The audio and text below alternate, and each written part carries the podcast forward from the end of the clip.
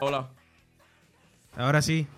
¿Qué pasa, nene? No sé por qué no se ve la cámara, tío. Vamos a tirar para adelante, ¿eh? Mm, Bueno, bueno, ¿listo? Si, si quieres, ponte por ahí el streaming. Sí, sí, lo tengo acá, lo tengo acá. All Un poquito right. con delay, lo voy a recargar. ¿Cómo estás, maldito macarra? A ver, espera, que ponemos un poquito de música me más chill. puse, me puse Antonio Gaffini encima. A- a- muy, muy guapas tus gafas, ¿eh? Me puse, sí, salen 100 pesos como mucho. ya me estoy quedando visco ya. A ver, chicos, confirmadme por, por favor por el chat si se oye y se ve todo bien. ¿Cómo está Se- la...? ¿Se nos ve bien? Eh, Sí. Yo escucho que va todo bien, creo. Sí. Confirman. Le subimos un poquito el volumen a Tibao. A ver, habla un poco, Tibao. Hola, hola. Hijos de puta. ¿Cómo están todos? Ahí estamos. Bienvenidos al stream más macarra de todos los, ¡Ah! de, de Super Club. ¿Qué pasa, tío? Bienvenido. Dios.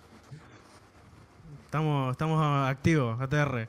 Bienvenido a los Eh, Music trabajo, tío. mucho, mucho trabajo esta semana y encima tratando de terminar el álbum que, viste, que es todo un tema terminar el álbum. Y ahora estuve renegando hace un ratito con, con la distribuidora. Pero bueno, todo bien, todo tranquilo. Ya emocionado para que salga una vez por todo el álbum.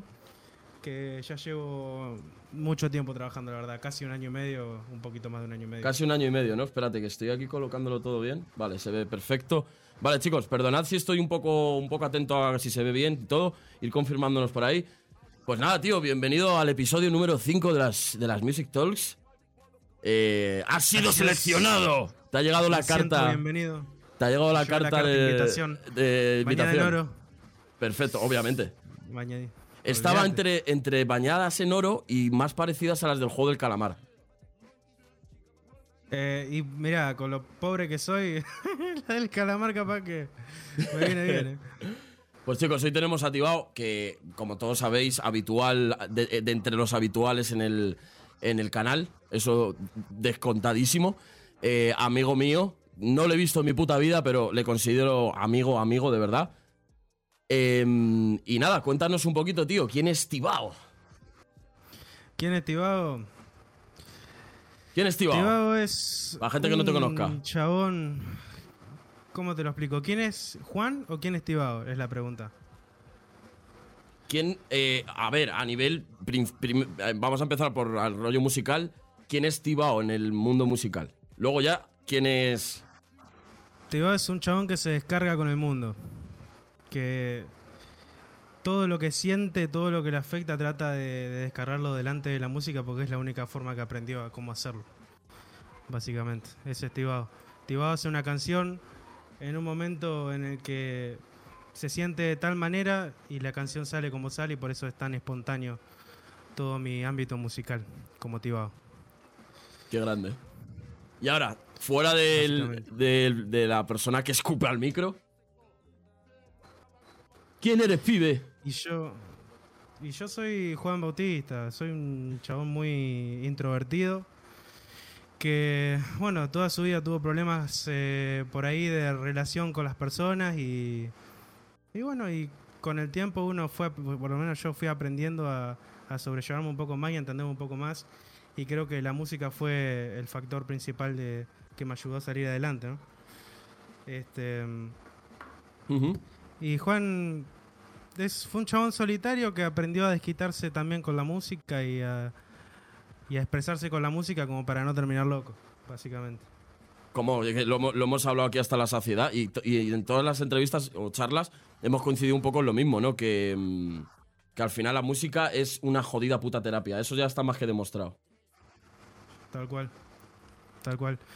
La, la música es un es una forma de descarga más, es una psicología que ayuda a las personas a salir adelante, digamos. Por lo menos hay personas que hay personas que se desquitan con, con la creación de audio eh, visual, hay personas que trabajan el audio, hay bueno, eh, hay personas que pintan, hay personas que bueno, que se expresan de una forma y y, y es lo que lo ayuda a salir adelante, básicamente.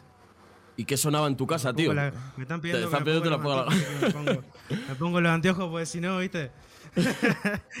Te banean en ¿Qué directo. sonaba en mi casa? Que esa es la pregunta que hago, hago, hago siempre. ¿Qué sonaba en tu casa En cuando eras, casa, ¿qué cuando eras pequeño? ¿Con, con qué, te, qué has mamado? Y yo, a ver, básicamente yo nací en la época del reggaetón antiguo. En la época de Daddy Yankee, la gasolina, todo ese tipo de música que sí se escuchaba mucho. Pero mi vieja siempre escuchaba mucho pop internacional en ese entonces. Y ya se estaba escuchando un poco más la- lo nacional. Este, qué sé yo, Chayanne, todo ese tipo de música. Ahora no me saldrían los nombres, pero era todo ese tipo de música. De igual manera yo, eh, lo que es, eh, lo que sería música nacional como tal, pop nacional, no escuché mucho porque Ujú. nunca no me llamó mucho, me gustaba más el internacional que otra cosa. Pero sí, entre el reggaetón retro y, y lo que es el pop internacional. O sea, un poco como... ¿tú eres. ¿Eres del... ¿De qué año eres? Yo soy del 2000, Del 2000. en el 2000 clavado, O nací sea, en el 2000. justo, en los 00. En el 00. Sí, claro, ahí, ahí hubo como una, como una mezcla rara, porque hay como mm, a nivel de pop internacional, eh, joder, ¿quién estaba pegado? Pues Britney Spears, por ejemplo, los Backstreet Boys, me acuerdo yo de pequeño. Sí, sí, sí. Que- Yo escuchaba mucho Black Eyed Peas también Black Eyed Peas en también. esa época. Pero ya eso era más tirando electro, pero bueno. Igual tuvieron una época de pop y después se tiraron más para el electro y todo ese tipo de cosas. Y, Pero era una banda que escuchaba mucho. Y también, digamos que en los 2000, o sea, como que nació un género de música pop que, que podría ser eh, música de los años 2000, ¿sabes? No sé si tiene un nombre o está, o está puesto en algún lado, como, como así. ¿Cómo, cómo? Perdón, no Que- entendí la, la pregunta. Que, no, no, no, no, no la pregunta era por, por comentar, que, que, que hay como un sonido muy, muy marcado en esos años. Sí, fue de la época. Del 2000 fue al de la época. 2010, diría yo, 2008, 2007. Sí. Como que se seguía Sí. mucho el... Bueno, fue, fue, el, fue la- el salto de lo que es el pop tirando a rock al pop electro, Eso es, que empezó a escucharse mucho el electro hasta el 2010. Bueno, Ujú. 2010, 2013. por ahí. Este, Stereo Love, todo ese tipo de canciones del 2008, 2010, ese tipo de música. Bueno, y cuéntanos, cuéntanos un poquito, tú aparte de, aparte de hacer canciones como artista, eh, también eres productor musical. Sí, yo soy productor musical. Cuéntanos arranqué En, en sí. tu, tu faceta de la música, eh, ¿qué palos tocas? Aparte de, de hacer canciones, que por lo que estás aquí, pero bueno, que tienes más cosas. Como producción musical, ¿qué es lo que produzco? Esa es la pregunta. No, ¿cómo, sí, o cómo, cómo empezaste, cómo, o que si tocas algún palo claro, más. ¿cómo empecé? Claro. Eh, no, yo empecé a finales de los 13 años, yo empecé con, con la producción musical. Arranqué porque escuchaba a todos esos artistas españoles, ¿viste? Eh, yo era un pendejito, ¿viste? Un nenito. y me gustaba mucho Peter G, todo ese tipo de música, ¿viste? Dije, "Bah, yo también quiero hacer música, dije. Y, y bueno, y de a poquito agarré, empecé con el Sony Vega haciendo las músicas, una cagada asquerosa. Yo igual, ¿eh? era- era lo peor que podías escuchar en tu vida. Y después me pasé al FL, que me acuerdo que el FL lo agarré, quise pasar una plantilla y no me dejó y lo borré. Porque me, Me rindo. me dio, me- me- me dio mucho estrés. Y al año y medio lo arranqué a usar de nuevo y, y de a poquito lo fui, lo fui agarrando un poco más. Este, Y has colaborado sí, sí, también, aparte, por ejemplo, el otro día estuvo Kepa, aquí lo tenéis chicos en el canal de YouTube, eh, si queréis ver la, la charlita que tuvimos con él. Él también nos comentó que hacía también letras eh, para otras personas. No sé si tú has, has tocado alguno de esos palos. Esto te lo pregunto porque no tengo ni puta idea. Eh, O sea, ¿sabes? te referís a... ¿Has, has has ayudado a, a crear alguna Claro. canción, ya no a nivel de Claro, producción, sino a eh, nivel de mm, sentarte con alguien? Eh, sí, sí, a dar una mano y Con sacar un buen letras. tema, sí, lo he hecho, lo he hecho. Y he recomendado también eh, que porque hay muchas personas que yo he tenido que he trabajado Ujú. que eran muy cerrados y siempre se mantenían como no se explotaban la voz o no daban el 100% del agua, entonces yo lo- los invitaba o los orientaba a que se suelten un poco más, ¿no? Y por ahí un productor que los agarraba y le grababa un tema así como él lo grababa y no quedaba tan bueno, yo iba y les exprimía al máximo para que saque un buen tema, ¿se entiende? Más o menos así. Y De digamos igual manera que... se- Sí. No, dime, dime, dime. Que de igual manera, hace un tiempo yo estuve en un grupo eh, que armamos, que no duró mucho, pero bueno, armamos un grupo de, de- de artistas que eran, estaban muy zarpados. Y bueno, y cada uno fue aprendiendo un poco, incluso yo también he aprendido a explotar un poco más mi voz, porque por ejemplo lo que eran falsetes y ese tipo de cosas no, no me animaba y hoy en día ya los controlo, ¿se entiende? No, no, total, total. Joder, que si los ¿Qué controlas. onda, Berna? Disculpa. ¿Qué, qué onda, Berna? Gracias por venir, hermano. Estamos acá, full lente, padre. Está tu peñita de por allí. ¿Qué pasa, Sí, chicos? sí, Bienvenidos sí, a todos. Está el, está el Rafita, está el Berna. eh, varios, varios, varios. Pues Y bienvenidos, está chicos. El, el- el Rosa. Y todo esto que ha- que está la rosa también por ahí. Lo he visto, lo he visto. Que mm, Sí.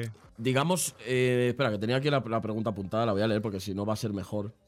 Em, ¿Has sido autodidacta en todo el proceso desde que empezaste la música?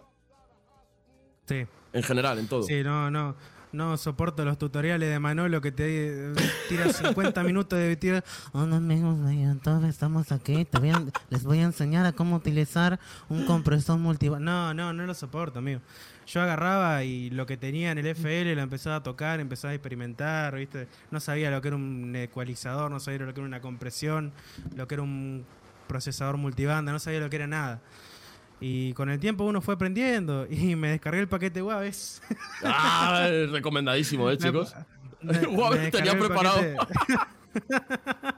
Hijo me de puta. descargué el, el paquete de Waves y, y otros. eh, yo antes de los Waves empecé a trabajar con otros plugins que eran medio berreta porque eran gratuitos. Y después aprendí a cómo, a cómo eh, piratear eh, plugins y empecé a utilizar los Waves. No, no, totalmente. Hay, hay una diferencia de artistas entre la gente que está metida en el mundo de Waves y la gente que, que no. Sí, sí. Sí, sí, tal cual. Igual hay muchos compresores, como dijo Spirit la otra vez, hay mucha variedad de compresores y él no utiliza Waves, por ejemplo. Pero yo creo que Waves es un salto Hombre, para muy profesional. Sí, sí, para, para empezar, para empezar también viene de puta madre, tío. Claro.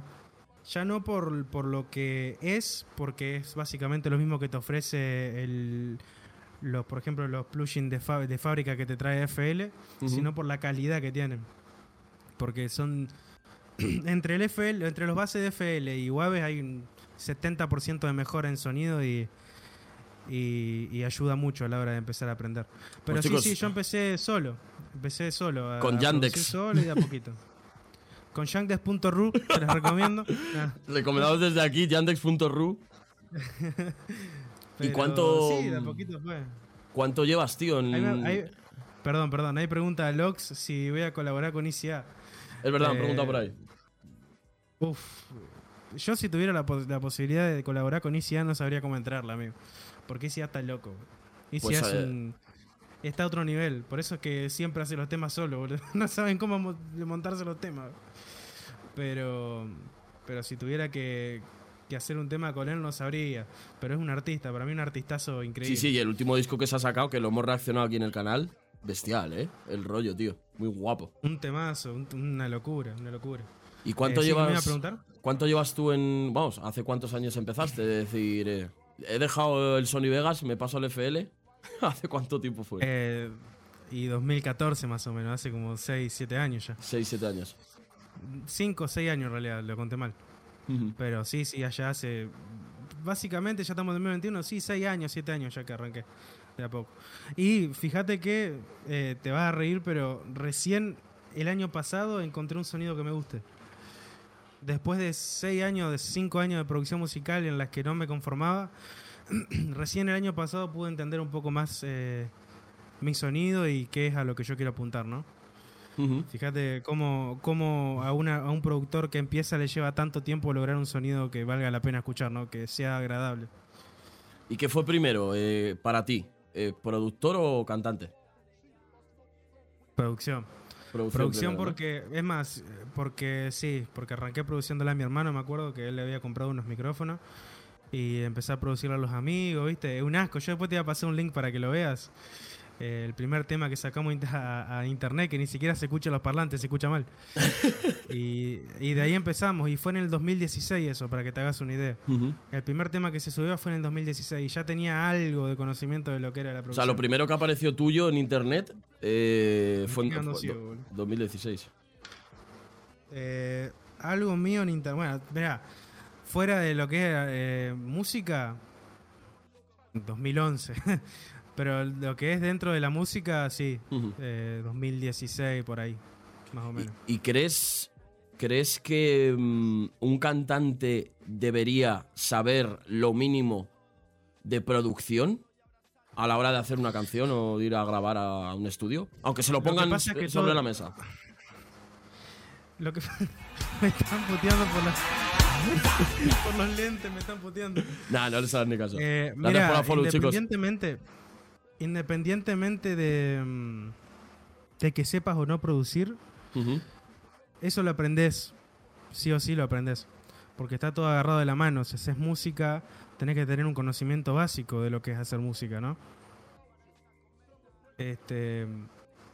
Y digamos que el, aprender a, a- a hacer música te lleva a explorar un poco más eh, lo que es una línea de tiempo, lo que es eh, poner una instrumental por encima de una voz. ¿Se entiende? Ujú. O sea, no es que empezás a. Vos cuando arrancás como haciendo un tema, no, no arrancás con un productor profesional. Arrancás vos en tu casa, toqueteando. ¿Se entiende? Entonces un poco, un poco de idea un, un artista tiene. Sí, que al final nace, nace también un poco de la. De, joder, si te interesa lo que estás haciendo, lo mínimo. Eh, nace un poco de la curiosidad de querer, de querer tocar, de querer empezar a hacértelo tú, al menos yo lo veo así. O al menos yo empecé a que hacerlo uno así. cuando hace música, cuando uno hace música y quiere arrancar a hacer música, la, la arranca haciendo uno. Claro, claro, claro. Uno te va a arrancar a tirar un tema estilo Easy A si no tenés idea de nada. No sabés Sí, pero ni que lo- yo lo digo, letra, lo, lo digo porque hay mucha gente hoy en día que no lo sé, porque no lo- esto no se sabe, pero da la sensación de que solo van al estudio, sacan el, sacan el teléfono y escriben una letra y ya la venga, ya hasta luego, ¿sabes? Por eso, por eso era la pregunta. Eh, bueno, sí, por supuesto, sí, sí, hay, hay gente. Pero yo lo que, o sea, normalmente eso lo hacen, lo, por ejemplo, los freestylers. Ujú. Los freestylers tienen conocimiento y saben, por ejemplo, escribir o lo que fuese, y no necesariamente tienen. Pero yo lo que voy es que hacer música agarrado de la mano con grabar música también, ¿me entendés? Porque Eso si es, vos haces una eso es. canción, si vos haces una canción, la querés grabar. No la vas a hacer para tenerla guardada en un documento. Te Claro. gustaría grabarla, ¿me entendés? Y tenerla física.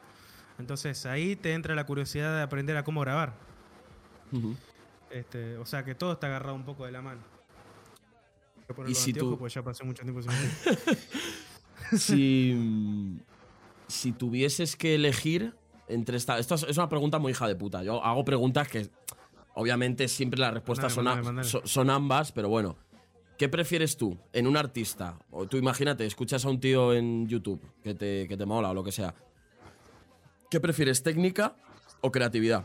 Creatividad me refiero a, por ejemplo, a hacer las cosas un poco más de oído, un poco más guiándote por. Perdón, por tus sens- sensaciones. Eh, la técnica me decís de la, la mano de obra sería. La mano de obra, sí, de lo que hemos estado hablando. Y mira, yo hago todo oído. Yo todo lo que hago lo hago oído. No tengo, eh, ¿cómo sería? Estudios de música, ni, ni tocar un piano, ni nada. O sea, yo lo que hago lo hago oído y sale lo que sale, ¿se entiende? O sea, yo creo que uno. O sea, la, la creatividad te lleva a la técnica, ¿me entendés? Eso es, eso es. Aprender, aprender a, a cómo hacer un beat te lleva a entender la técnica de cómo funciona. Entonces, ¿Y co- cómo está eh, estructurado como te digo, o sea, todo, todo, todo está agarrado de la mano, digamos, siempre. La música todo está agarrado de la mano. Mm, Es como, es como un, como un, un círculo, un bucle constante. Eh, no sé si bucle, pero una cosa te lleva a la otra siempre. Siempre. Dice por ahí por el Así chat, que, bueno. la creatividad es original, la técnica nunca es original porque viene de lo que ya se sabe, exactamente. O sea, por eso te digo, o sea, la creatividad va agarrada de la técnica. ¿Me entendés? O sea, si no tenés creatividad, por más técnica que tenga, el tema, o vas a hacer un tema genérico, como los 2500 temas de trap que hay hoy en día, que pasa el Benja que me tiene podrido. o... No, mentira, Benja, te quiero. Eh, o una, algo, una innovación, algo nuevo, algo que no se escucha normalmente. Por ejemplo, yo escuché el nuevo álbum de Justin Bieber, que es una locura. Luego hablaremos- el loco. Sí. Luego, luego hablaremos de, loco- de Justin Bieber. Claro, pero por ejemplo, Justin Bieber sacó un álbum hace poco y el chabón, como que, o sea, tiene conocimiento, pero no tiene un gran conocimiento en producción. Y sin embargo, el loco tiene un- una creatividad que se agarra de sí, la sí, técnica, técnica vocal, eh, se- es como que se combina con el productor y eh, entrelaza todo muy bien, ¿me entendés? O sea, es, es por eso mismo es que todo está agarrado de la mano con todo. ¿Quién, Si no ha- creatividad, por más técnica que tengas, no va a salir algo nuevo, algo increíble. quién ha producido el último de Justin? No sé si lo sabes. Era. No, Def- eh, yo sé que la productora es Def Jam, pero no sé quién. No me acuerdo el nombre del productor. Eh, sé quién es, pero no me acuerdo el nombre del productor. Igual son dos o tres productores los que tiene. O sea, tiene el beatmaker, el productor de, de sonido y el mastering. Pero el productor de sonido y mastering trabajan juntos, así que es lo mismo. Este, y después tienen a Puber, que es el que le, ayu- le ayuda con el tema de las vocales. Pues luego más adelante hablaremos, que me, me he preparado unas preguntas a, a- a posta de Justin, porque sé, sé que te mola muchísimo. Y ahora quería, quería, ya que una vez te has presentado, cambiar un poquito la, la- la dinámica y te quería preguntar sobre Argentina y España, tío. Que, ¿Qué pasa con que Argentina? somos, somos, somos países, a mi parecer, hermanos. ¿Crees que el mayor nexo de unión que hay entre, entre ambos países eh, es el lenguaje? Eh, El que nos entendamos también, quiero decir. O sea, obviamente, que, si me hablas en castellano, pues te respondo en castellano. No me refiero a eso, sino a la hora de. A la hora de. Incluso la cultura, puede ser también. Compartimos un montón de cosas, tío. España, España en su tiempo fue rey de YouTube. Con eso te digo todo. Ujú. España fue clave en Latinoamérica y fue creo que fue ahí donde se hizo la conexión para todo lo demás. En todo, en gameplay, en blog, en cualquier cosa, la cantidad de, de- de personas de España que, que influenciaron mucho Latinoamérica, creo que fue eso lo que hizo la unión. Después en la música, en la música hay un poco de diferencia entre Latinoamérica y España. ¿Cuál es? Pero yo creo que la. El estilo. Yo creo que el estilo musical de España y, Latinoamérica es distinto porque. por- ¿cómo, ¿Cómo lo explico? Yo creo que Latinoamérica fue la cuna de la música urbana. Puerto Rico y todas esas fueron los que influenciaron. Y después llegó toda esa música a España. Este, por eso yo creo que, que- que el estilo que hay en, en- en Argentina, en, en distinto, no, no estoy hablando del, del, qué sé yo, de rock, de, de para eso nada. Yo estoy hablando de la música urbana. Eh, yo creo que la música urbana estaba, por el momento, creo que la, la domina un poco más Latam que otra cosa. Eh, pero España tiene muchas otras cosas. Yo escucho bandas españolas de rock de, y me parece como que Argentina queda muy por detrás de lo que hace, o Latinoamérica queda muy detrás No, de lo que no. hace España, ¿no? Yo, Yo, yo- yo lo, eh, lo siento, yo lo siento porque yo soy consumidor del rock español me gusta mucho. Y, y por- a mí personalmente, digamos, yo personalmente no siento lo mismo con el rock argentino, digamos. Yo cuando O sea, El descubrí. rock argentino de esta, perdón, el rock argentino de esta época, no del anterior, ojo. Ah, vale, no vale, de- vale. del rock nacional antiguo. El Claro, rock nacional antiguo es una refiero un poco locura. más a eso. Ojo. Yo es que, por Ojo ejemplo, eso, yo como, como oyente ah, eh, enfermizo de, de rock, em, una vez que ya me acabé literalmente este país de escuchar, no me quedaba una puta banda de rock and roll que escuchar, volver y descubrir grupos de, de allí de Argentina, Sí, como Soda puede ser Stereo, Fito Pai, una, un- Los Ratones. lo que- los ratones, sí, sí, sí, sí. todo, todo por eso ejemplo, ah, ah, Rata Blanca, una También. banda, una banda, una banda, miles, intoxicados. intoxicados. Eh, Charlie García, bueno, mil, mil. A mí me dio, a mí me dio como, me dio como oy- oyente me- eh, volver otra vez a tener eh, 15 años y descubrir lo que aquí era, yo qué sé, tequila, pereza o cualquier banda de rock and roll, ¿sabes?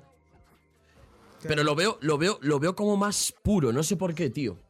Hablando un poquito del, del rock de allí de Argentina, lo veo como más puro Yo que el lo de aquí, tío. Claro, yo lo que. mm, Lo que. O sea, yo voy a defender a muerte el rock eh, retro, entre comillas, el rock argentino que llegó hasta ponerle 2012. Ujú. Creo que las últimas bandas, a mi parecer, que me gustaron de Argentina fueron y fue Intoxicados. Y los últimos temas que sacaron fueron por ahí del 2012.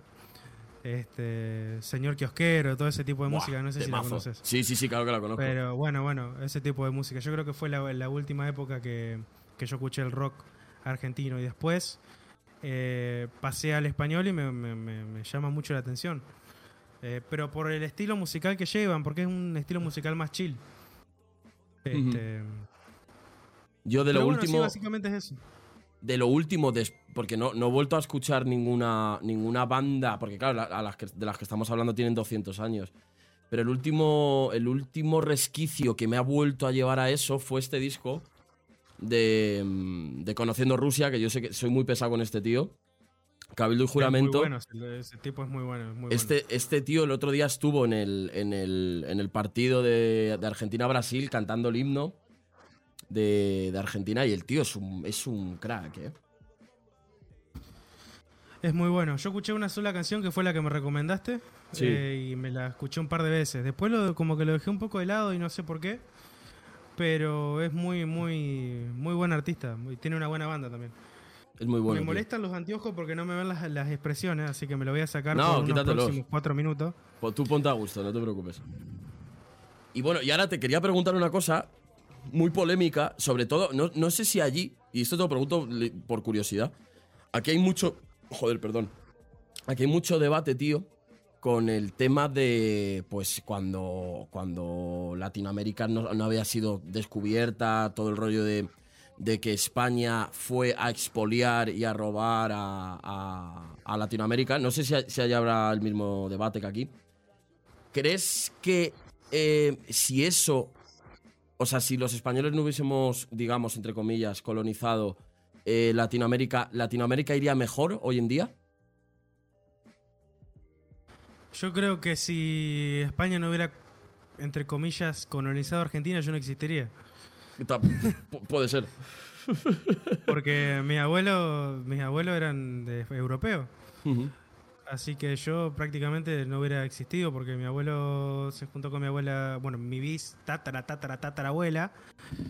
Eh, y acá es donde se empezó a hacer la línea histórica hasta ahora. Mm. Así que yo no hubiera nacido. Así que esa es mi respuesta. Es que hay Si mucho, no hubieran aparecido en Argentina, yo no existiría. hay mucho debate, tío, aquí en, en- en España con eso, tío, con que hay, hay gente como que... Todo culpa de Nexer. de- eh, fue vodka, literalmente. Eh, Fue culpa, es culpa de Vodka. Como Vodka agarró y agarró 40 barcos británicos y nos vino a, a robar las tierras. Perdonad.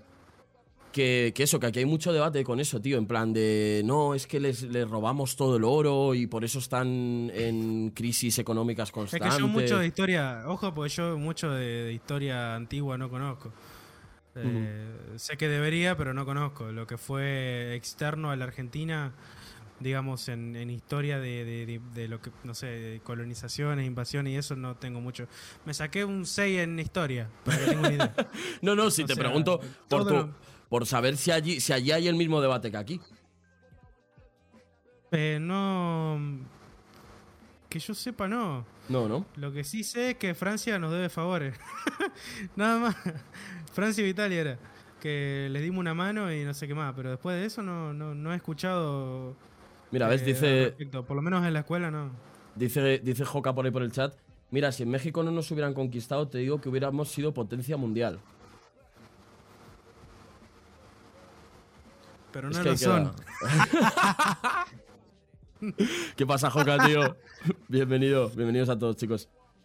Y, tío, de, mm, de, de España, el día que vengas, que vas a venir, que eso está clarísimo, eh, ¿qué te gustaría conocer, tío? Todo, boludo. Todo lo que pueda conocer lo voy a conocer. Pero realmente lo que quiero conocer más que nada es Madrid. Madrid es. Yo creo que es muy. Es muy linda la, infra- la estru- la infraestructura de, de Madrid. Es muy bonita, sí. Me gusta mucho. No conozco mucho, evidentemente, pero si pudiera. O sea, me gustaría conocer todo, incluso fuera de España. Fuera de España. Italia, Francia, todo lo que lo rodea. Eh, Roma. eh, todo ese tipo de lugares me gustaría conocer. Creo que. Pero de España no tiene- no- pendiente y lo voy a hacer. ¿No tienes así algún sitio, yo que sé, que, que- que hayas leído visto por ahí? Que hayas dicho, joder, quiero ir a ver esto, quiero ir a ver lo otro. Perdón, perdón. Que si tiene a- algún sitio en concreto de España, me refería un poco más. Madrid, has dicho. Eh, Madrid.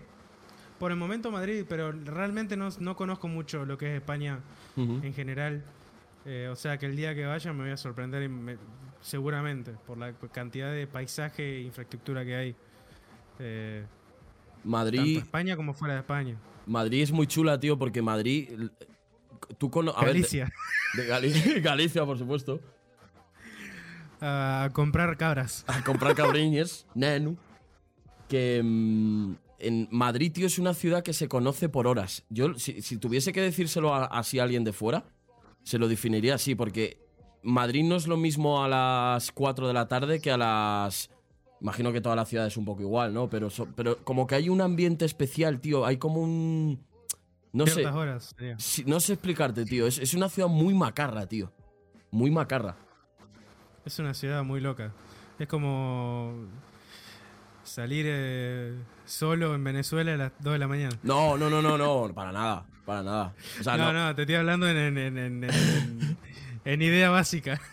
No, no, no. Es, inseguridad. o- a ver, últimamente sí es una, es una ciudad un poco más, más conflictiva, pero bueno. agua potable.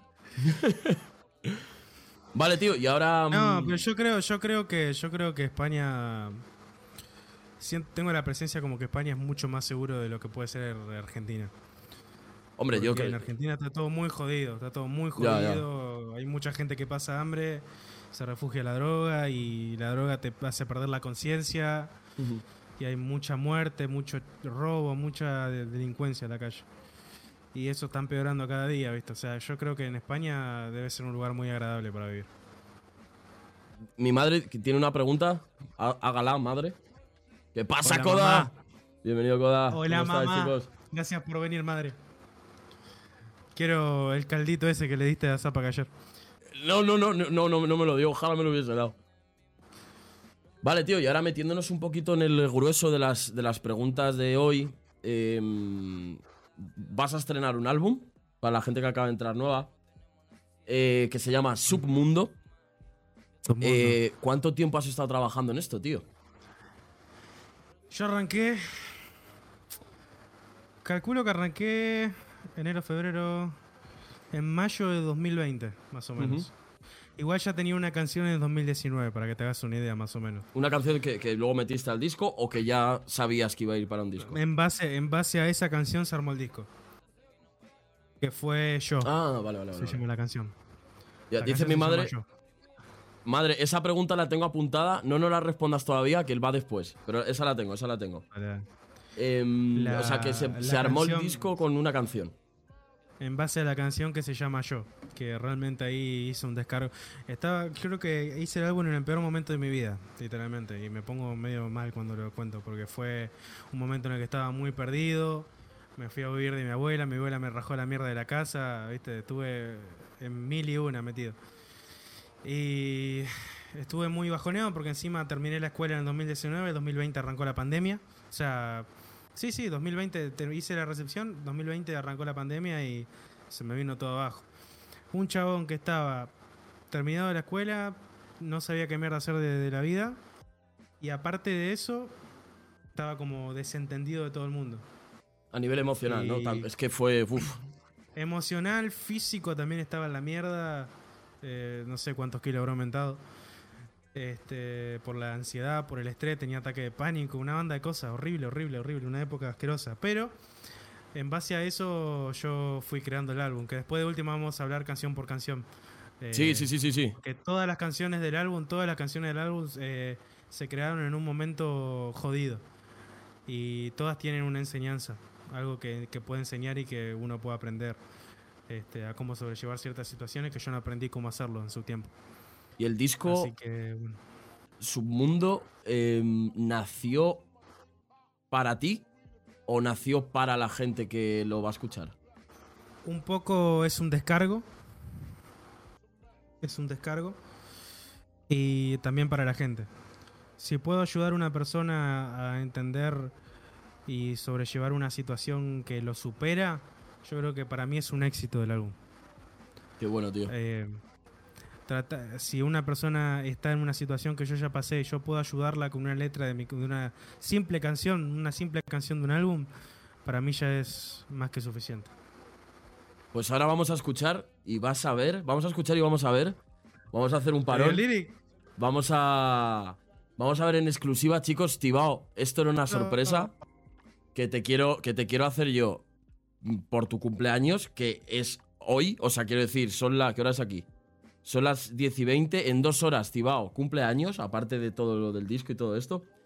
Y vamos a ver y escuchar uno de los temas que compone este submundo que se llama Quiero ir a casa con un video lyric que, que le he hecho yo. Ha sido una locura hacerlo porque empezó siendo una cosa hoy eh, se ha convertido en otra. Así que chicos, os voy a dejar por aquí. Dejadme un segundito, que os lo pongo para que lo veáis bien. No tardo, ¿eh? Y Tibao lo va a ver en, en- en- en vivo, o sea que no ha visto nada. No toques más nada, por favor. No, no, no toco nada, no toco nada, no a nada. ¿eh? tocar- no, no pienso tocar más el micrófono, no, no, lo dejo ahí aunque me tape la cara. Se te oye, se te oye perfecto, Este- bro, no te preocupes. Bien, bien, gracias a Dios, gracias a Dios lo pude lograr. Que. Eh, Alto temardo, ¿eh? es un. Esa es el- la canción que te decía que la hice en el peor momento y me desquité de muchas cosas. Y fue el inicio, esa canción fue el inicio del álbum, digamos. Fue el inicio de toda esa, esa historia que se fue creando a medida que fueron pasando muchas cosas. O sea, fue Eh, la- el germen no. del disco, ¿no? Fue el germen del disco, fue la idea del disco de decir, loco, estoy re podrido y la, la realidad es que estoy pasando con muchas cosas malas, ataque de pánico, ansiedad. Eh, me parece que es momento de hablarlo, ¿no? Y creo que eso me Sí, sí, ayudó un poco a descargarme. Y después cuando, si querés ir, vamos escuchando los temas y vamos a ir, te voy a ir explicando más o menos. Porque Vale. la realidad es que todas las canciones se hicieron en un momento en el que yo estaba pasando cierta situación, ¿se entiende? Mala o buena, dependiendo. Eh, o una experiencia que me dejó un aprendizaje. Entonces, te dice, el tío está arreglando culos de influencer. ¿Cómo no va a arreglar esto tan simple? Totalmente. Si yo, yo sabía que lo ibas a arreglar, lo que te estaba pasando es que te estabas poniendo nervioso. no, sí, me, me- me dio un ataque de culo, te Por, juro. por eso que no. Yo, yo confiaba en ti, tío. Sí, yo, yo he visto cómo este hombre controlaba mi Yo ordenador ya, estoy, desde yo, Argentina. ya, yo ya estoy ready para otras cuatro horas de streaming, te digo. ¿Tú, tú te acuerdas, tú te acuerdas cuando, cuando lo del lo del EA Desktop de este de los cojones? Oh, ¿qué Eso sí que- hicimos ahí? Eso sí, eso sí que fueron barras duras de informática. Eso, eso, eso fue de negro, boludo. ¡Qué horror! Eso fue de negro. ¡Qué horror! Eso fue asquerosamente de negro, increíble. Vale, pues Hicimos, agarrá acá, metete, metete en No, el eso fue- System 32, ponete en fue el archivo X. No, no, increíble. Cambiar las variables, no sé qué te diga. No Por te eso, un dicho. puto micrófono no se, no se va a pelear contigo, tío. Eso no es nada, eso no es nada, olvídate. Lo abro todo, lo, con tal de que ande por el. Olvídate. Pues volvemos un poquito a las preguntillas del disco. Eh, Volvemos, volvemos. Pido un una dis- disculpa a todos por este Nada, inconveniente. No disculpa. pasa nada. Olvidado. Que mm, es un disco, las que, las que he escuchado yo que me has pasado de este tiempo atrás, este casi añito atrás, es un disco que da la sensación, y que creo que es cierto, de que está cargado de nostalgia, miedo y esperanza también, ¿eh? Es, eh, al menos así lo he sentido yo. Nostalgia, miedo, incertidumbre, todas esas cosas que a mí me estaban consumiendo, que me estaban retrayendo. Un poco quise darle la vuelta a la película y tratar de dar un consejo o, una es. enseñanza a la canción, ¿no? O sea, es muy cliché lo que estoy diciendo, ¿no? Pero la realidad es que hablar de algo malo y dejarlo ahí es como que no aporta nada y le genera a una persona más incertidumbre todavía. Entonces siempre que hago una canción, por ahí trato de explicar lo que yo sentí mínimamente y tratar de, dar un poco de consuelo, ¿se entiende? A una persona que esté pasando por una situación que no sabe controlar, ¿no? Que no sabe poder controlarla o manejarla. Entonces, de, de todas esas sensaciones que evoca un poco Submundo, si tuvieses que quedarte con una, y esto es una mierda de pregunta, pero aquí hay que decidir. Si tú tuvieses que quedarte con una sensación o con un sentimiento, ¿cuál dirías que es el disco? ¿Qué engloba Submundo? Bueno, bueno o malo, esa es la pregunta. No, no, el que te venga a ti. Es el sentimiento más fuerte que yo tuve eh, eh, al hacer una canción fue miedo. Porque hace un año casi se me muere mi mamá. Eh, tuvo cinco ataques cardíacos por un problema que tuvo porque ella es trasplantada. Y fue que escribí una canción para ella y me desquité de eso. Yo creo que fue esa la que más eh, sentimiento me genera en este momento. Joder. Eh, sí, fue muy jodido. Y, pero bueno, ya está bien, por suerte ya está todo bien. No, Ya no está es todo nada bien, preocuparse, se está curando, todo bien. Pero fue una época la de decir, se me está, se me muere, se muere mi vieja, ¿me entendés? Como, porque era venir a casa y volver de nuevo a, al hospital y de mi casa al hospital porque tenía dolores de, de pecho, de brazo, de por culpa de que se le estaban calcificando la- las venas. Joder. Pero bueno, ya está bien, ya está, fue una época pasada y ya está. Es como. o sea, que este ya disco. es una etapa, es una Sí, etapa no, hombre, del- de la canción, es una etapa del disco que ya quedó, ya cerró y que la- la- hay una canción que se llama Tengo Miedo. Ujú. Es la canción que, que habla de tengo miedo porque creemos que tenemos la vida comprada. Y tengo miedo de perder a alguien por una mala pasada, dice la canción. Pues vamos a escucharla. Y explico un poco, y explico, sí, pero vamos por partes. Y explico que nos preocupamos por estupideces, por cosas materiales, por el, por el llenar un vacío que no se llena con lo material, ¿se entiende? Todos tratamos de, nos enfocamos todos los días en trabajar para llenar un vacío que no lo llena lo material. Y eso es algo que las personas tienen que entender y empezar a trabajar su alma y empezar a meditar un poco más en su interior y entender que realmente lo que importa son los sentimientos, las personas cercanas, las personas que amamos y punto final. Después las necesidades se cubren trabajando. Pero la realidad es que lo la vida no es lo material. Y sobre todo en La el no momento, en el momento en que te falta cualquiera de las bases de, pues eh, joder, de que tu madre esté bien, de que la gente que quieres esté bien, de que tú, tú mismo incluso mental y físicamente estés bien, puedes tener todo el dinero del mundo, puedes eh, ser, eh, yo qué sé, eh, Donald Trump o, quien- o cualquier eh, Jeff Bezos, quien sea, que en el momento que te falle una de esas cosas tan básicas, como es la salud mismo, se va todo a tomar Sí. por el culo, tío. Y bueno, mirá a los integrantes de Linkin Park. Ujú. Fortuna, mucha plata, todos depresivos, terminaron todos muertos. Se terminaron matando. Sí, sí, sí. sí, la vida no es fácil. La vida, y cuando vos te das cuenta que lo material no llena, ahí empezás a tener una duda existencial realmente. Y si, si te faltan personas, si no, fíjate lo que, cómo es el chico este, ¿cómo se llama? El actor, el que tiene pelo largo, el, el- el- Eh, No me sale el nombre. largo. ¿cómo se llama? ¿Cómo se llama? El que salió en Cyberpunk. Ah, eh, sí, eh, joder, ahora no me acuerdo yo del ¿Cómo nombre. se llama? Bueno, él perdió a Sí. la, a la, creo que la hermana, la mamá, perdió toda su familia. El loco anda en una moto toda rota, fortuna tiene. En una Reeves. moto toda rota, es. Anda en una moto toda rota, en una casa simple, que se sienta con los fans a comer en una mesa en un Sí, sí, restaurante, sí, los el tío es un crack. El tío es El un loco crack. es, el, lo- el loco es lo más humilde del mundo porque realmente te das cuenta que lo material no, no es nada, no te llena. Entonces, bueno, es un poco eso. ¿Y cómo Eh, fue? Por eso te digo que... Sí. No, dime, dime, dime. No, ya está, ya está. Yo no, ya lo expliqué lo que quería explicar. Que, ¿Cómo fue para ti mismo? Porque claro, este disco lo has grabado tú, lo has producido tú, lo has cantado tú. O sea, estás tú en todos lados. ¿Cómo fue hacer todo esto, tío? A nivel de carga de trabajo. Porque fue- hiciste todo lo que se tenía que hacer, ¿sabes? Fuiste una persona entre las 20 o 15 habituales que puede haber en un disco normal. Mira, si yo te muestro la carpeta de canciones eh, rechazadas, tengo más de 35 canciones que están fuera del álbum. Más de para que te hagas 35. una idea. Tengo unas, ve- unas, no sé si 35, pero unas 25, 30 sí. Tengo. De, de- de decir no me gusta, chau, hago otra. No me gusta, chau, hago otra. O el sentimiento no lo plasmé muy bien, listo, voy a hacer otra. ¿Me entendés? Y hay, hay muchas canciones, que son canciones que no las voy a reutilizar, las voy a dejar ahí porque fue un sentimiento... Las canciones no se reutilizan una vez que vos las haces. Eh, yo siempre digo que el sentimiento nace en el momento y es lo que tiene que salir en el momento. Si la rehaces eh, ya es algo genérico para mí, ¿se entiende? Estás haciendo una canción que vaya más a lo comercial que a lo sentimental. Entonces son canciones Porque que cuadre no más o porque cuadre menos, claro. Por más buena que sea la canción, si no estaba en el sentimiento correcto, eh, no, la, no la publico. No la publico. Este. Hay una. Hay, ahí me preguntó Benjita. Che, Benja, te quiero, boludo. No, no te enojé, pero no te voy a desbañar de Instagram. Eh, eh, sí, hay una sola colaboración que es con mi hermano. Es la única que quería hacer. Ah, eso te, Eh. te la iba a preguntar igual. Que yo, yo- vamos, yo pensaba que no había ninguna. No iba a haber ninguna, pero realmente eh, quise hacer una canción con mi hermano porque más o menos vivimos las mismas cosas. Y, y quise Qué bueno, hacerla tío. que, que se llama Traté de ser yo mismo, eh, hacia el mundo. Bueno, de poco la vamos a ir tratando la Sí, sí, sí, sí, sí, vamos a ir poquito a poco. Pues chicos, Pero- eh, ¿qué os parece si hacemos otro impasse? Vamos a escuchar la segunda canción del disco que se llama Pa' eso. Let's go. Para eso. Vamos para allá. Vivimos y luchamos para eso. A ver.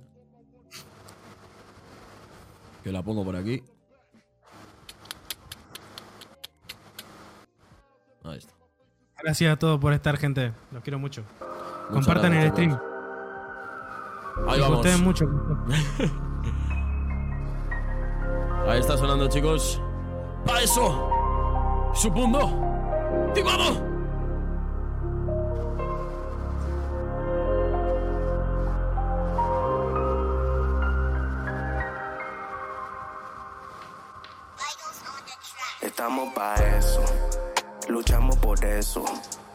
Sangran las manos por eso, no lloran los ojos por eso. Me fumo un porro por eso, brindo con mi gente por eso. Mantengo con tinta mi lienzo y nunca me olvido de quién soy. Estamos pa' eso, luchamos por eso. No sangran las manos por eso, no lloran los ojos por eso. Me fumo un porro por eso, brindo con mi gente por eso. Mantengo con tinta mi lienzo y nunca me olvido de quién soy. Estamos perdiendo, abandonando lo que siento, negándolo constantemente, incaminable de terreno. Es algo interno. Es nuestra vida que está en juego, porque si tiramos todo el carajo, no nos vamos a levantar de nuevo. Nacimos por esto, parece un bucle eterno. Tenemos energía, pero no apoyo, aunque pretendemos romper el universo. Solo hace falta unos versos y a veces un abrazo, pero eso nunca lo obtenemos. Así que lo cambiamos por un micro, una berra, un beat y un tema nuevo. ¿A quién carajo le importa las veces que tropecé? Las veces que me lastimé, la amargura que me tragué. Cuántas veces gritamos y nadie escucha la mierda que nos dio fe. Pero solo salimos del pozo sonido y micro rompiendo el stage. Y que vuelen, somos gente de muchos deberes. Somos mentes que pueden si quieren. No necesitamos a nadie. Somos la bala y el arma, las redes. La música, mis medios poderes. Ser feliz es la mezcla, mis bienes. Mi hermano pasado de tres y lo tranquilizo con beat y unos teres. Y aunque admito que lloro a veces, porque el tiempo consume a creces. Y la situación de mierda del país no tiene a todos sin billete. Caminando la calle, 70% indigente. Agradezco tener una casa, aunque no sé si va a ser para siempre. Tengo tantas cosas para decir, tantas cosas que callé por años, tantas amistades destruidas. El encierro y ataque de pánico, perdiendo el camino. Siento que no tengo pálpito, mi mente en un plano estático. Pese que no, pero casi, bro. Necesito más aire como hábito. Hey, ¿a quién carajo le importa las veces que tropecé? Las veces que me lastimé, la amargura que me tragué. Cuántas veces gritamos y nadie escucha la mierda que nos dio fe. Pero solo salimos del pozo sonido y me corrompiendo el stage. Estamos pa' eso, luchamos por eso.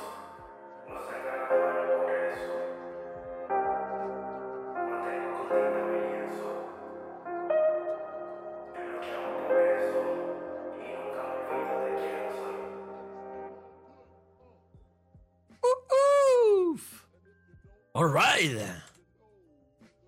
Ahí estaba el segundo temita de este submundo. Paso. Muy guapo, ¿eh? Yo este lo había escuchado ya, ¿eh, chicos? Yo este lo he escuchado, esto lo he escuchado. ¿Qué tal? ¿Qué os ha parecido, chicos? Dicen por ahí, excelente. Sin palabras, brother. Muy guapo, Qué eh, lindo, qué lindo. Muy guapo, tío. Qué lindo recibir eh, feedback cuando uno hace, cuando crea sentimiento, cuando uno se desquita y al más de uno le sirve y se identifica, ¿no? Sí, sí, claro. Que total. que. Es, el motivo por el cual uno hace música siempre. O es el motivo por el cual uno crea contenido o streamea. Sí, sí, sí, al es- final. Al final, Al final joder. El feedback de la gente y el sentimiento que te genera que te apoyen eh, no tiene, no tiene, no, no hay ning- nada, ninguna condición que lo supere. Ni la Pues, plata ni nada, nada. Mu- muchísimas gracias a, a toda la peñita que llevamos aquí casi dos horas, eh, que estáis todos los días, eh, incluyendo a Tibao, por supuesto, aquí en el canal. Música Este, con alma, así es dulce, así es dulce, tal cual. Y vos este- sabés de lo que hablo. Vos sos artista también. Y entendés cómo funciona. este espacio está creado para eso, literalmente. para que disfrutemos todos. Eh, aquí dan igual los números, chicos. Aquí lo que creo yo y, y- y quiero, y, y quiero que siga premiando es el sentimiento. Y, y nada, pues eso, ahí estaba para eso, tío, que es una declaración de intenciones absoluta hacia eh, salir para adelante, ¿no? Hacia todo, la situación de, de mierda que nos toca vivir a muchas de las personas, eh, las limitantes que nos ponen incluso nuestra propia familia, la, las garras y las ganas que le ponemos para salir adelante con lo que realmente soñamos que es esto. Ujú. Y, nada, y la disconformidad de este sistema de mierda que nos quiere trabajando hasta el día de la muerte.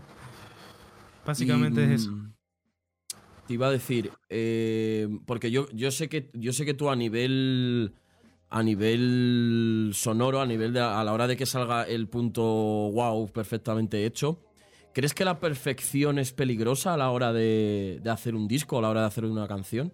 ¿Que puede ser un arma de doble filo? Eh, pasa que la perfección no existe, Zapa. La Ya, ya, ya. perfección la- El, perfeccion- uno. perfeccionismo, que me he confundido. El Claro, perfeccionismo. los límites, los límites de, los pone uno mismo. El sonido, si estamos hablando de sonido, el sonido viene del oído. Cuando vos sentís que un tema ya está, ya está. Pero en la parte artística, eh, yo creo que no hay nada mejor que la imperfección en la música. Yo siempre digo lo mismo. El, el hecho de ser, de que la, la música sea imperfecta nos hace sentir Humanos. sent- humanos, sentimientos y, y, y cómo lo sentimos en el momento, aunque la canción no quede perfecta. Que transmita el mensaje. eso, eso es lo a, lo que me, a lo que me refería yo un poco más es al nivel de como, como, estás, como has estado tú solo trabajando en esto y a lo mejor el, Ajá. feed- el feedback que te han podido dar, y ahí me incluyo mientras lo, lo hacías o lo, lo producías, eh, me refería a la sensación de decir, vale, como estoy encerrado en este disco, ¿a- ¿en qué momento digo, esta canción ya está? Porque te puedes quedar mil años diciendo, bueno, cambiaría esto aquí, cambiaría esto aquí, cambiaría esta cosa- otra cosita aquí, ¿sabes? A eso me refería. Pasa que si los tenés que poner un límite. Claro, porque si ¿dónde no, está el límite? Eso es. Cuando ya sentís que suena bien, ya está. ¿Para qué vas a seguir tocando? ¿Me entendés? Cuando sentís que suena con una calidad decente, que, que, que poronga todo antiojo. Cuando vos sentís que, que tiene una calidad decente, que transmite el mensaje que querés transmitir, ya está. ¿Por qué vas a seguir toqueteándolo? Sí, sí, yo estoy de acuerdo, pero hay, hay, hay muchos artistas que se vuelven locos con eso, ¿eh? Es que el límite lo pone uno y uno aprende. Sí. Yo también estaba cuatro meses, cinco, seis meses para sacar una canción. Y fíjate, en un año hice un álbum de 10 canciones. O sea, por eso te digo, eh, la realidad es la siguiente. En un sonido, para sacar un sonido, la persona que se demora mucho tiempo es una persona que no tiene experiencia. Porque no sabe cómo guiar el sonido que quiere llegar. Yo de un principio, cuando hago una canción, ya sé a lo que quiero llegar con el sonido. ¿Me entendés? Quiero que sea un sonido seco, un so- como el de Quiero ir a casa, quiero que sea una voz seca, una voz Sí, sí, sí. nítida. Quiero que la guitarra predomine con grave, que, bueno, Mira, dice, yo por ya lo ahí, sé lo que quiero hacer. dice por ahí Dulce Link que el trabajo de un artista no es estar satisfecho, el trabajo de un artista es dejar el canal abierto totalmente, ¿eh? También hay un trabajo. Claro. Es que el otro día me estuve, me estuve viendo un podcast eh, de un chico que se llama Creativo, que es mexicano. Lo recomiendo su canal de podcast, súper interesantes. Tiene una charla con, con quien fue, con Rosalía. Y le preguntaba esto mismo que te estoy preguntando yo a ti. Y ella decía que si por ella misma fuese, nunca habría una dead- eh, deadline, se llama, un- una fecha de decir sale, porque siempre creo que tengo que cambiar algo más. Y ella dijo algo súper interesante, y era que también tienes que hacer un ejercicio de, de humildad de cara al, al- al oyente, de decir, creo que esto transmite lo que quiero que transmita, vamos a dejar de tocar cosas porque está perfecto, ¿sabes? Por eso es lo que yo te estoy. Justamente lo que te estaba diciendo Eso es, recién. eso es, eso. Justamente.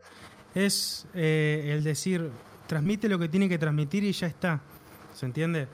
Eh, yo como te digo, como te dije anteriormente, el sonido cuando uno tiene experiencia y tiene un proceso de masterización o un proceso de producción, eh, normalmente no te lleva mucho tiempo producir una canción. Cuando uno no sabe cómo sacar un sonido eh, profesional o le cuesta es donde más tiempo le lleva. Y Claro. otra de las cosas es poner una fecha, justamente. Tenés que poner una fecha, si no, no lo sacás nunca más. Si Fíjate, yo, tenía, yo tenía pensado sacar el álbum En el año pasado. En agosto, pero del año pasado. Ah, del año pasado. Después lo, después lo pasé a agosto de este año. Yo me acuerdo de eso. Sentía, sentía que no estaba listo. Y yo dije, fecha final mi cumpleaños. Y ahí ya está. Buena Y fecha dije, también. fecha final mi cumpleaños. Es que es donde inició todo, boludo, donde inició mi historia. Eh, Además, el es que 21 de noviembre. Es que el, el disco, tío, es que mola que flipas porque, chicos, estamos ante un disco de una persona que ha sido. Acá, amigo. Tienes ahí un coleguilla por ahí saludándote. Que Sí. estamos a- a- ante un disco que es los, pe- los peores momentos y las, las aceptaciones de una persona y que, y que, por ejemplo, han preguntado, ¿hay alguna colaboración en el disco? Sí, hay una que es con su hermano que ha vivido exactamente lo mismo que has vivido tú. O sea, que es un disco que te va muy adentro, pero que lo sacas al mundo para decir, hola, cabrones, si tenéis algún problema, aquí tenéis una pequeña guía de al menos como yo eh, encaro las cosas, ¿no? Tal cual. Tal cual, es así. No, no sé cómo encaro las cosas, porque yo soy un desastre en la vida. Yo no sé encarar las situaciones, por eso que siempre termino con, con ataque de pánico, con problemas mentales, con... ¿Viste? Yo no sé cómo, cómo encararla, pero sí puedo explicar lo que viví y cómo podrías llegar a aliviar un poco el peso de la persona que lo vive, ¿no? Muy bueno, tío. Y Eso es lo que yo quiero llegar. te iba a decir, si tuvieses eh, el poder, imagínate, de volver a cuando estabas haciendo el disco y elegir a un artista internacional con el que te hubiese gustado hacer una colaboración, eh, en este disco me refiero, ¿a cuál, ¿a cuál hubieses elegido? Bueno, lo que pasa es que en este disco hay. eh, pero, ¿qué no hay, mejor dicho, en este disco? O sea, este disco tiene todos los géneros habido por haber menos el rock. Todos los géneros. Tiene electrónica, ra- eh, eh, rap, tiene trap, tiene de todo. O sea, de todo. Tiene balada, tiene todo. Le puse de todo. Era la idea. Me faltó poner un tema de reggaetón. Eh, pero realmente si yo elegiría un artista, yo haría un artista español.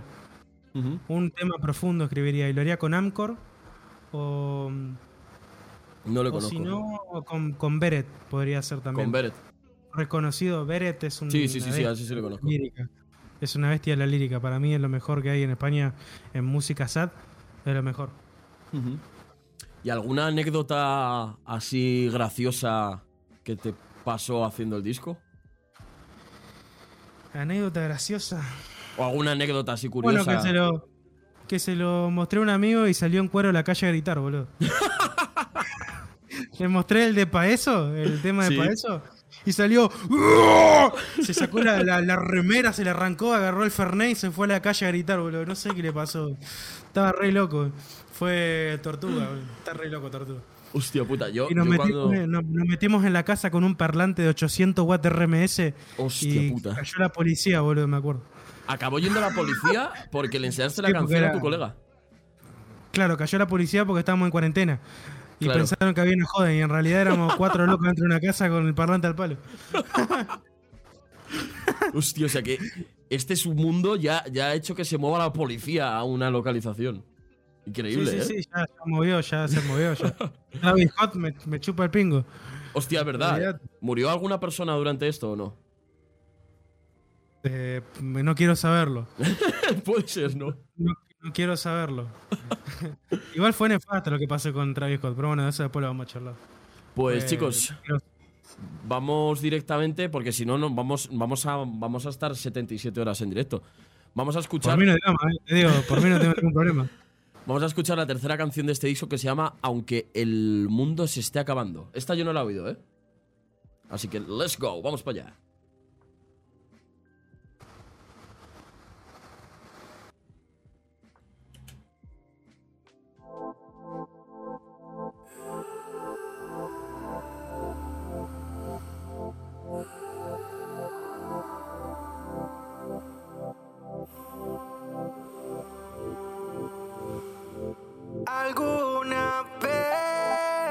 Ah, sí, está la escuchado. Sí, la he escuchado, perdón. que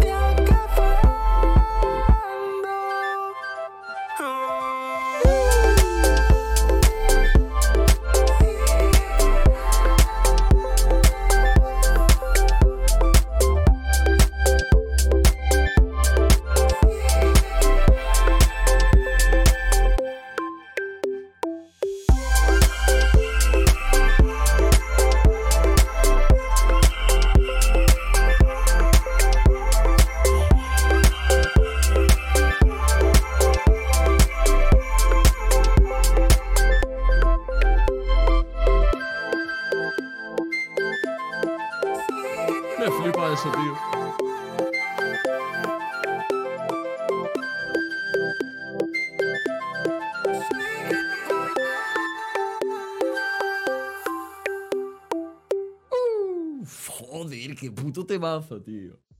Menudas flautitas, neno. Me flipan las putas flautas esas, tío. Haces, chaval. Son la polla, tío.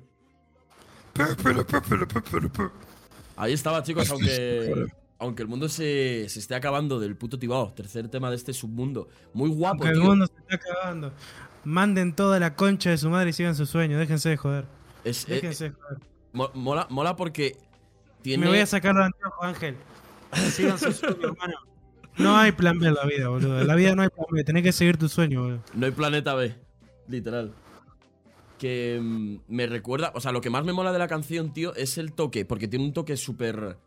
súper. eh, enfrentarte a, a ver un meteorito cayendo en la Tierra, pero la base es súper súper bailable, súper fresca, súper arregle- ale- alegre, ¿no? Es como Claro, era la idea. la, la- la disyuntiva, ¿no? De esas dos sensaciones. Sí, sí, putearte con, con amor, digamos. Totalmente.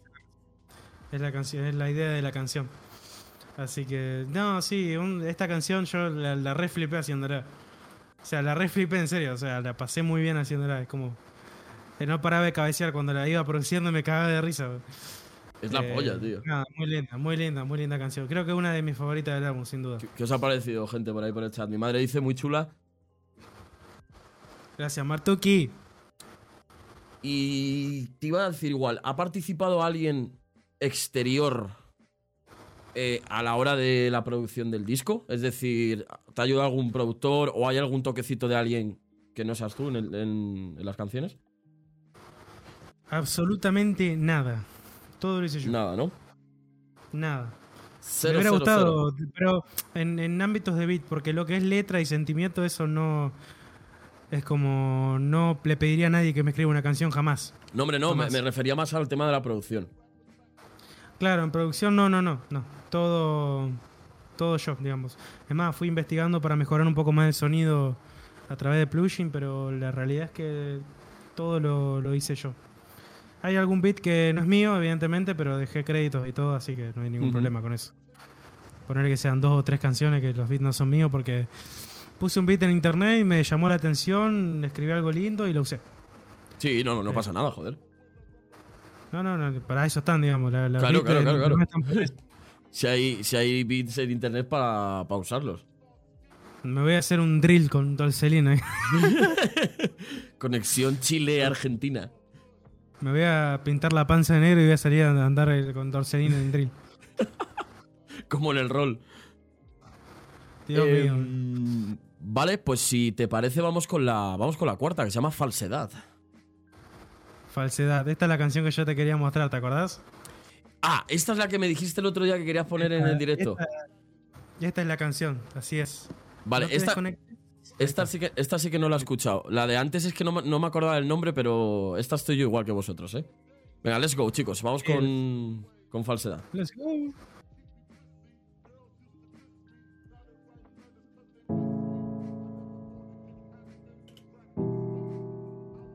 Ahí.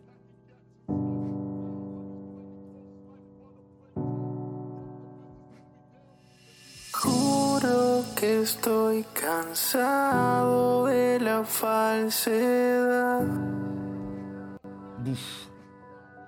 Qué bien se oye la voz, ¿eh? He tratado de luchar con los demonios de los demás.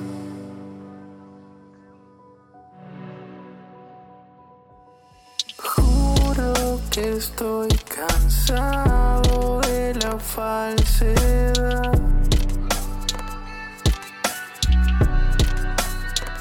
He tratado de luchar con los demonios de los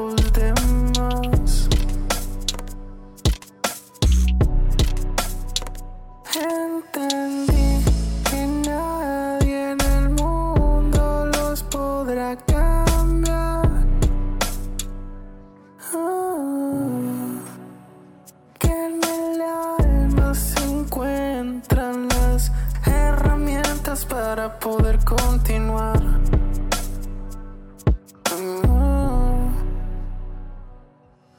Juro que estoy cansado de la falsedad.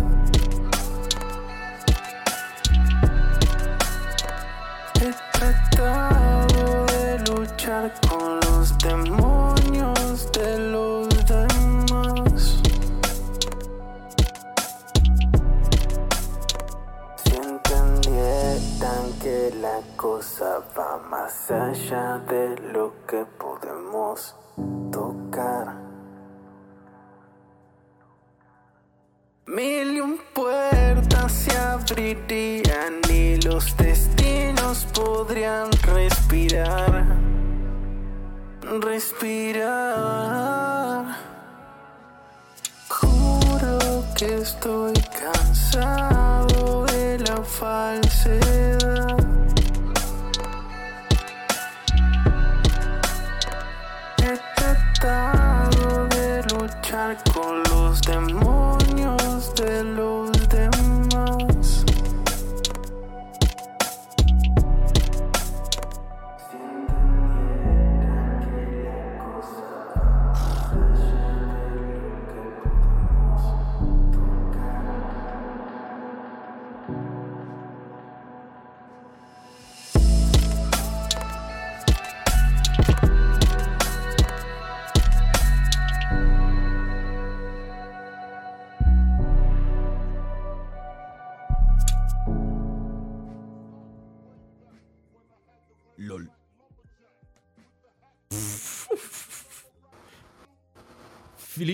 Chaval. Muy guapo, chicos. Ahí está, falsedad. Cuarto tema de este submundo, tío. Muy guapo. Hay una cosa que te quiero preguntar, que a lo mejor es sensación mía. El beat y el hi-hat, que están como. ¿No? Ahí como. No sé cómo llamarlo. Raro. Es como. es- son súper raros, tío. Es raro. Es la- es la- la- fue la idea, hacer algo raro. No quería. No quería hacer un beat como cualquiera, digamos. Es una base de trap genérica. Quería hacer distinto, algo que como distinto como mm, los golpes del drill sería, pero Sí, no sí, tan sí, drill.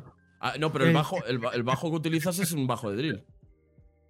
Es un bajo muy pesado, muy zarpado. Sí, es sí, un sí. 808 muy potente. Eso es, eso es. Un flamenquito, dijo. Pero me mola mo- el, el- Me recuerda a, los putos clickers, tío. Te lo juro, ha sido lo primero que me ha venido a la puta cabeza. Han sido los clickers del Sí, The Last sí. of Us, tío. Sí, sí, sí, sí, sí.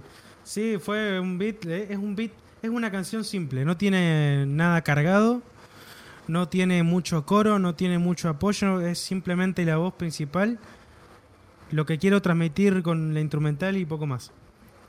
Más- poco más. Eh, y eh, se entendió, imagino que se entendió. Sí, sí, sí, sí, no? sí. Yo creo que está muy claro. También molan mucho las canciones, tío, porque parece. Creo que también de ahí nace un poco la estética que, que hemos seguido con el, con el álbum.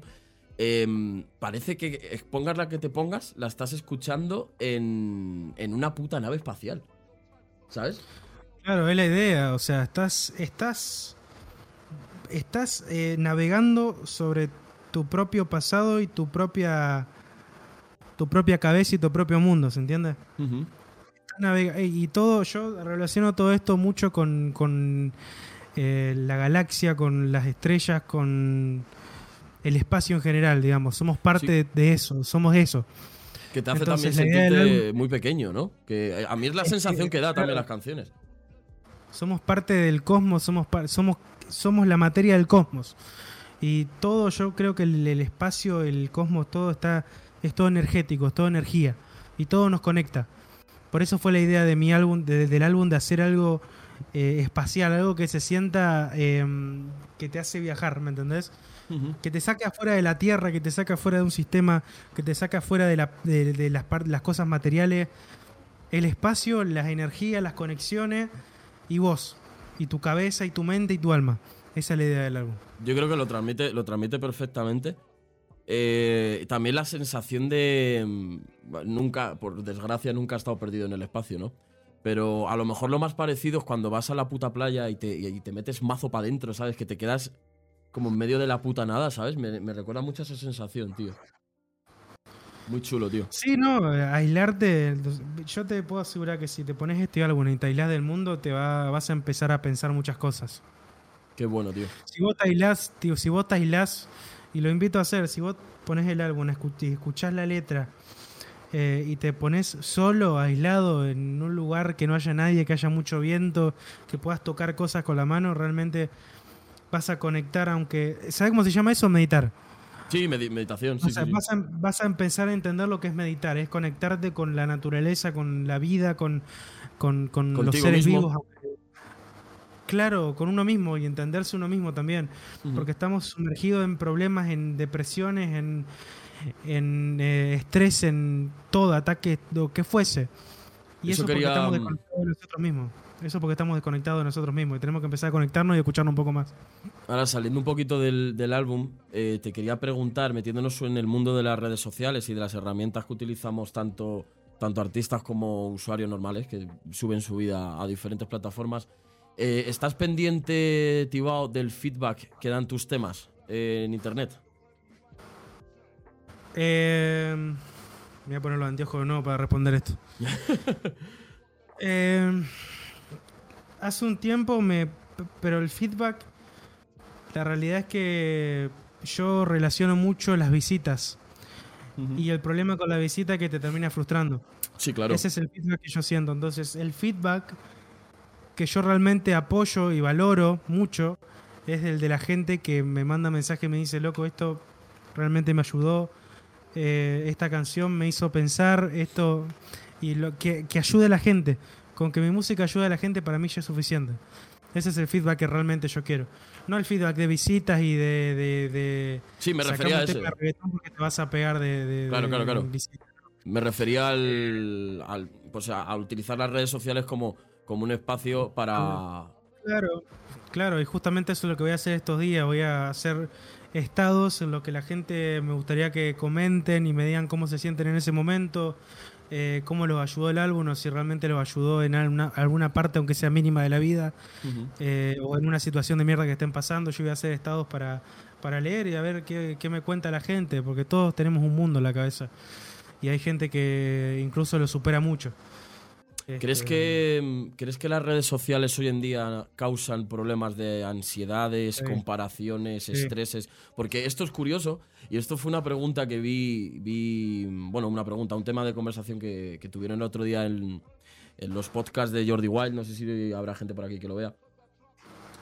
Eh, y le preguntaba al entrevistado, oye, ¿a cuánta gente conoces hoy en día que tenga ansiedad? Y el tío le decía, pues 10, Lo vi ese podcast, lo vi. 10, Lo vi. 15, 15 personas. Y luego le pregunta, ¿y hace 10 años a cuánta gente conocías que tenía ansiedad? Y yo tengo la misma respuesta que él, ¿eh? ¿Sabes cuál es el problema de Se ha la- multiplicado por sociales? 5, tío. ¿Sabes cuál- ¿Sabes cuál es el problema de las redes sociales? Que te inculcan necesidades, te inculcan inseguridades, te inculcan miedos, eh, te venden cosas que quizás vos no necesitabas en tu vida, pero una vez que te las mostraron las necesitas. Totalmente. Las redes sociales son un arma de doble filo. Con las redes sociales vos podés cumplir sueños como te podés arruinar. Como podés estar todo el día tirado en una cama mirando las redes sociales y se te pasa la vida con eso. Mirando memes pelotudos o perdiendo el tiempo. Más que están Es- diseñadas a nivel. a nivel. Para consumo, para consumo, todo consumo, consumo, consumo. Que, El rollo del eh, scroll que- que hemos vivido en estos últimos cinco años con, por ejemplo, TikTok o con los reels de Instagram, el hecho de que tú tengas que bajar todo el rato, eso, lo han diseñado gente que, que trabaja en casinos, tío. Está ahí, no, no recuerdo ahora la fuente donde lo leí. es Ge- un o vicio, ge- los celulares, gente- las redes sociales es un vicio. gente que ha creado aplicaciones de, mm, de, pues de apuestas deportivas y movidas de estas fueron a los que cogieron para hacer toda la, la ingeniería de la interfaz de usuario de, de Instagram. Es una locura, tío. Claro. Mira, acá dice Docerín. Es que las redes sociales no son nada sin nosotros. Exacto, bueno, pero Eso eso, es. es porque nos vendieron un servicio que no necesitábamos. Nos vendieron una forma de vida que nos hace daño, como todo. Entonces, la realidad es que, como te digo, las redes sociales pueden cumplir sueños como te pueden terminar arruinando. Como hoy en día ya no hay libertad de expresión en las redes sociales y si sos famoso te, terminan, te puedes terminar suicidando de, de depresión de la cantidad de insultos y barbaridad que te puede llegar a comer. Eh, realmente hay que saber tomarlas las redes sociales. Eh, yo el tema de las redes sociales no lo... es como que estoy muy un poco desconectado porque si bien soy un consumidor bastante activo, la verdad que tengo un, vicio terrible en las redes sociales, ese es un problema que quiero tratar. Eh, la realidad es que yo estoy tratando de estar desconectado por, por toda la mierda que está pasando, digamos. Y todo lo que se muestra en las redes sociales y cómo te, te tratan de, de manipular para cambiar tu forma de pensar. Yo, yo ya no Bueno, creo. muchas cosas, No, no creo No que quiero sea. sonar paranoico. No, no, no. No quiero Pero- ser paranoico ni nada, simplemente es un pensamiento. Yo, yo no creo que sea lo que se muestra. El problema no es lo- el qué, sino el cómo. Ahí, dice, por ejemplo, que acaba de decir Dolcelín que la culpa no es suya. Yo no culpo a la gente que hace aplicaciones de redes sociales, por supuesto, están diseñadas para eso. No, no, no, no, no, no, no, yo no, no, ojo, no dije eso, eh. No, no, no. ni- Yo lo que ni- dije es que se vendió un ni yo servicio y que bueno, que con el tiempo, si bien facilitó muchas cosas, como la comunicación y el, y el compartir cosas con, con personas que, como nosotros dos, que estamos a medio culo del mundo, gracias a las redes sociales estamos haciendo esto, estamos haciendo una entrevista a 10.000 kilómetros de distancia. Este, y hay cosas muy malas aparte de, de fuera de eso. O sea, tiene cosas buenas y cosas malas, como todo. Pero bueno, hay que saber cómo tomarlas, porque sí, te puede arruinar. Como la, la pregunta que vos me dijiste, sí, te puede afectar mucho personalmente. ¿Y Y te cómo, puede generar inseguridades, miedos, acosos también. Es todo un tema. cómo, cómo sería la red social ideal para Tibao? Es que no hay red social, porque siempre hay personas de mierda dando vuelta en el mundo.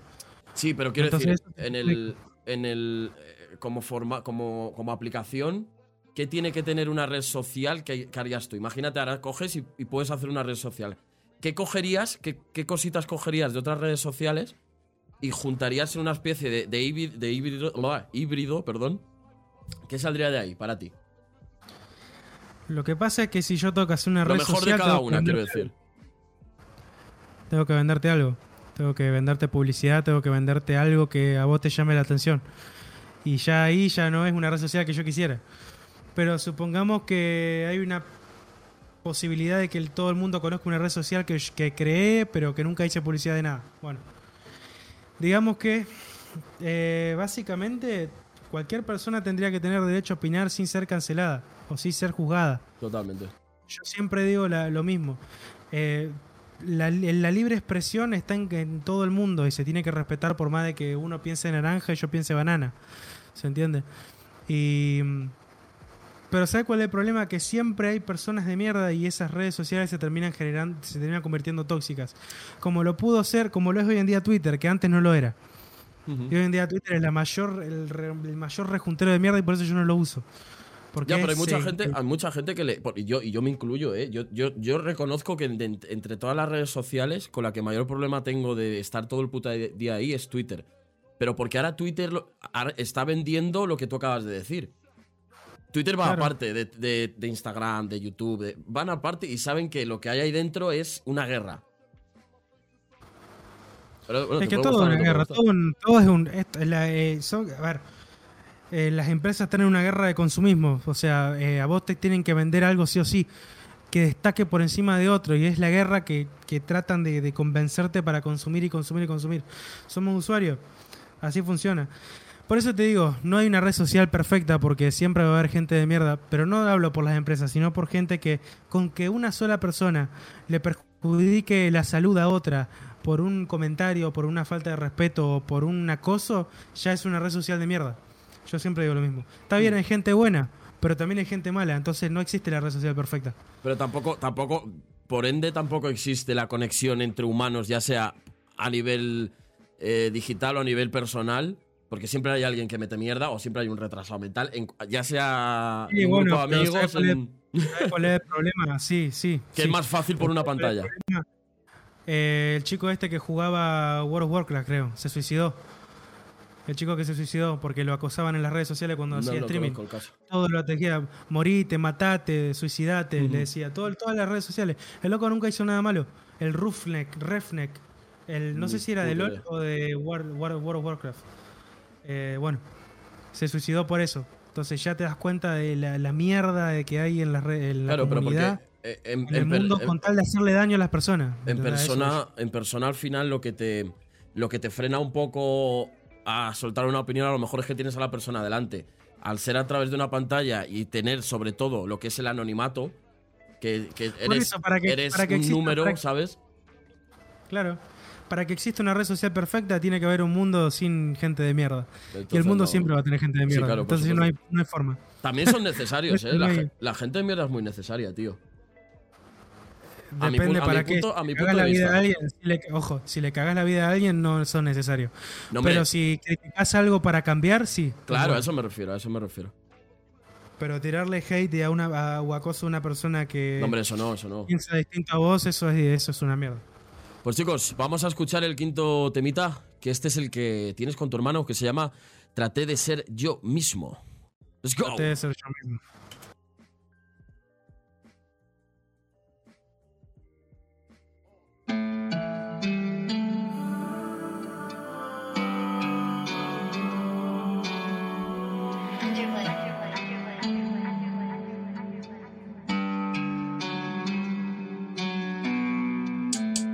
Nunca me llevé conmigo mismo, aunque traté de ser yo mismo. Quise cambiar, nunca fue lo mismo. Masoquista de lo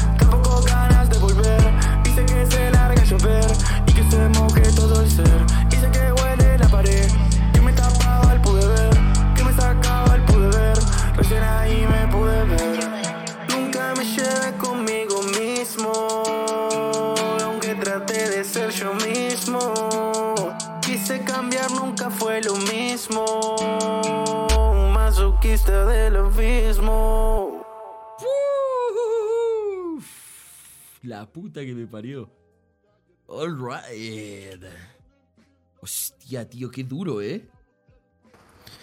Temazo, temazo. Temazo, Yo- te- pero temazo. O sea, de las que llevamos hasta ahora, yo diría que, las que- de la que más me ha gustado, ¿eh?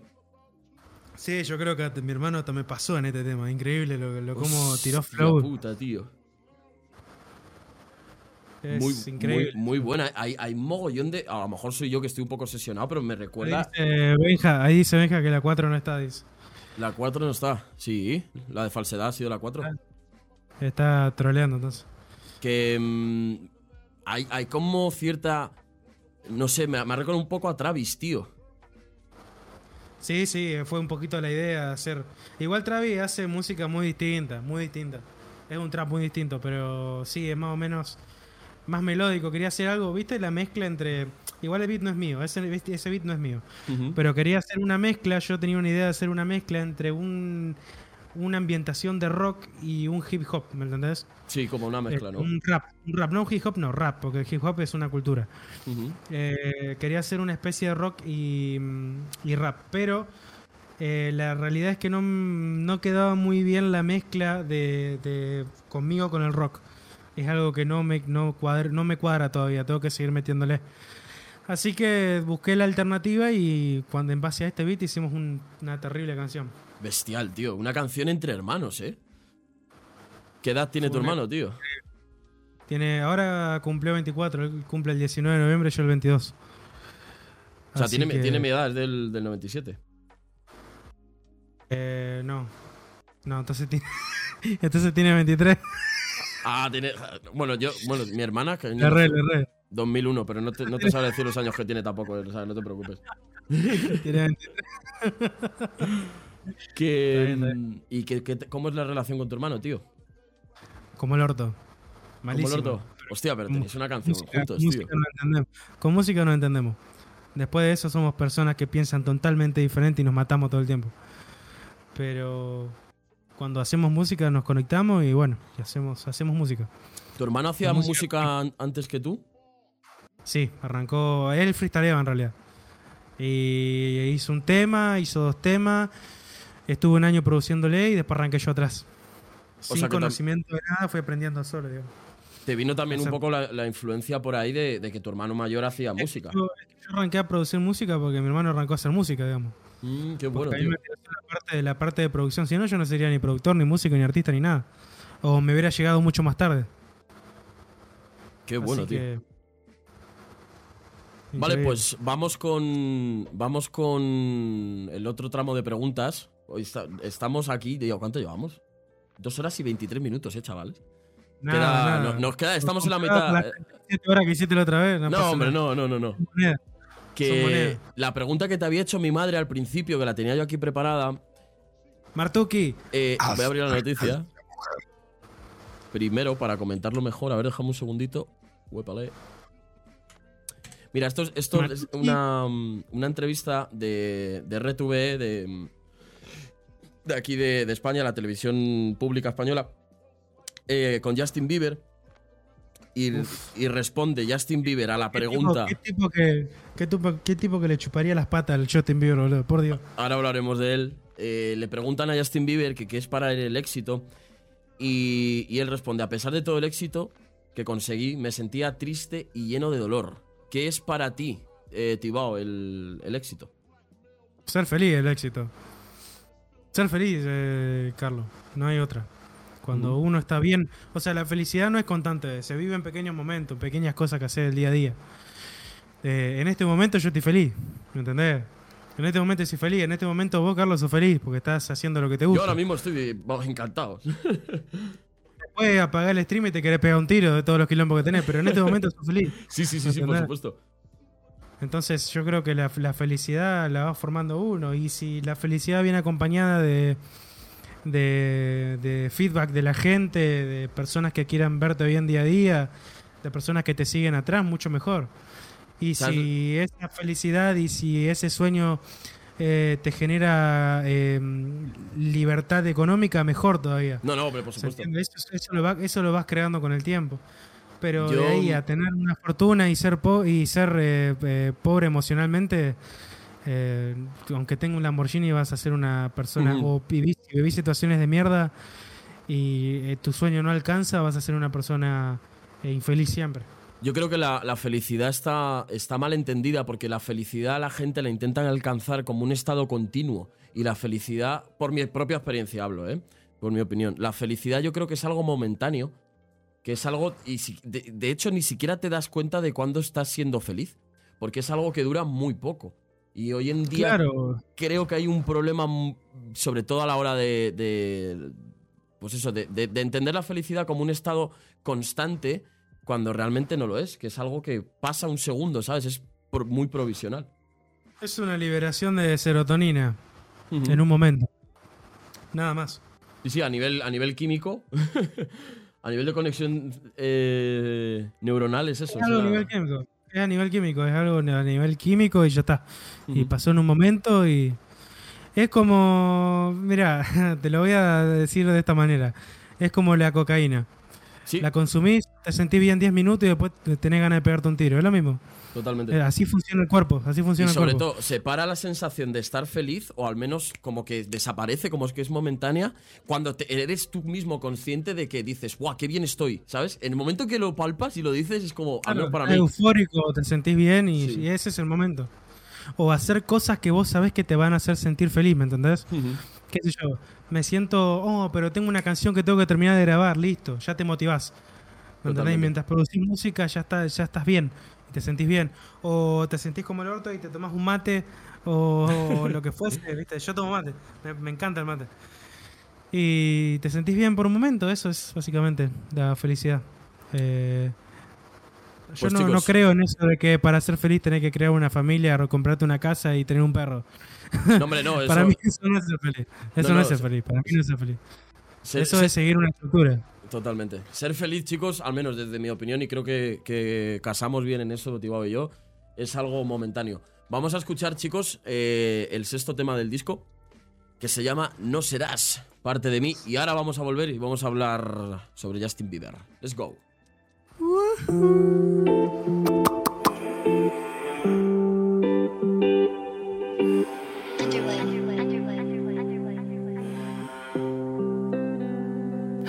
Quiero que me escuches, porque tengo mucho para decir.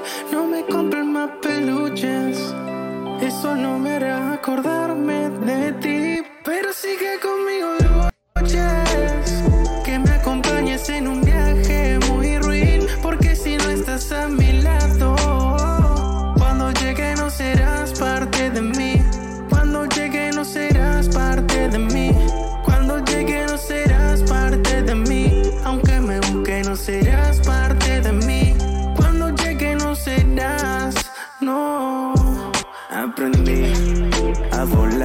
crear, a sentir, a motivar, a pensar, a vivir, a construir lo que nunca viví. Por eso sigo y vivo así, vivo libre y perdido. No cambiaré mis motivos, no cambiaré mi forma y mi ser, no cambiaré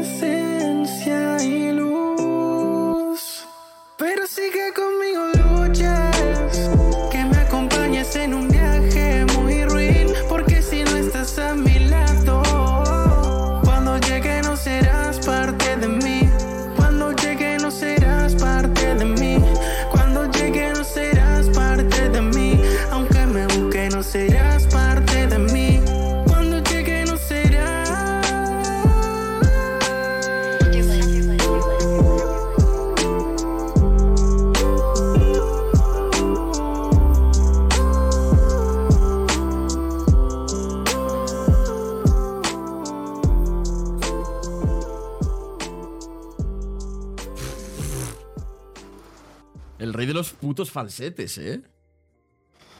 El rey de los. Literal, ¿eh?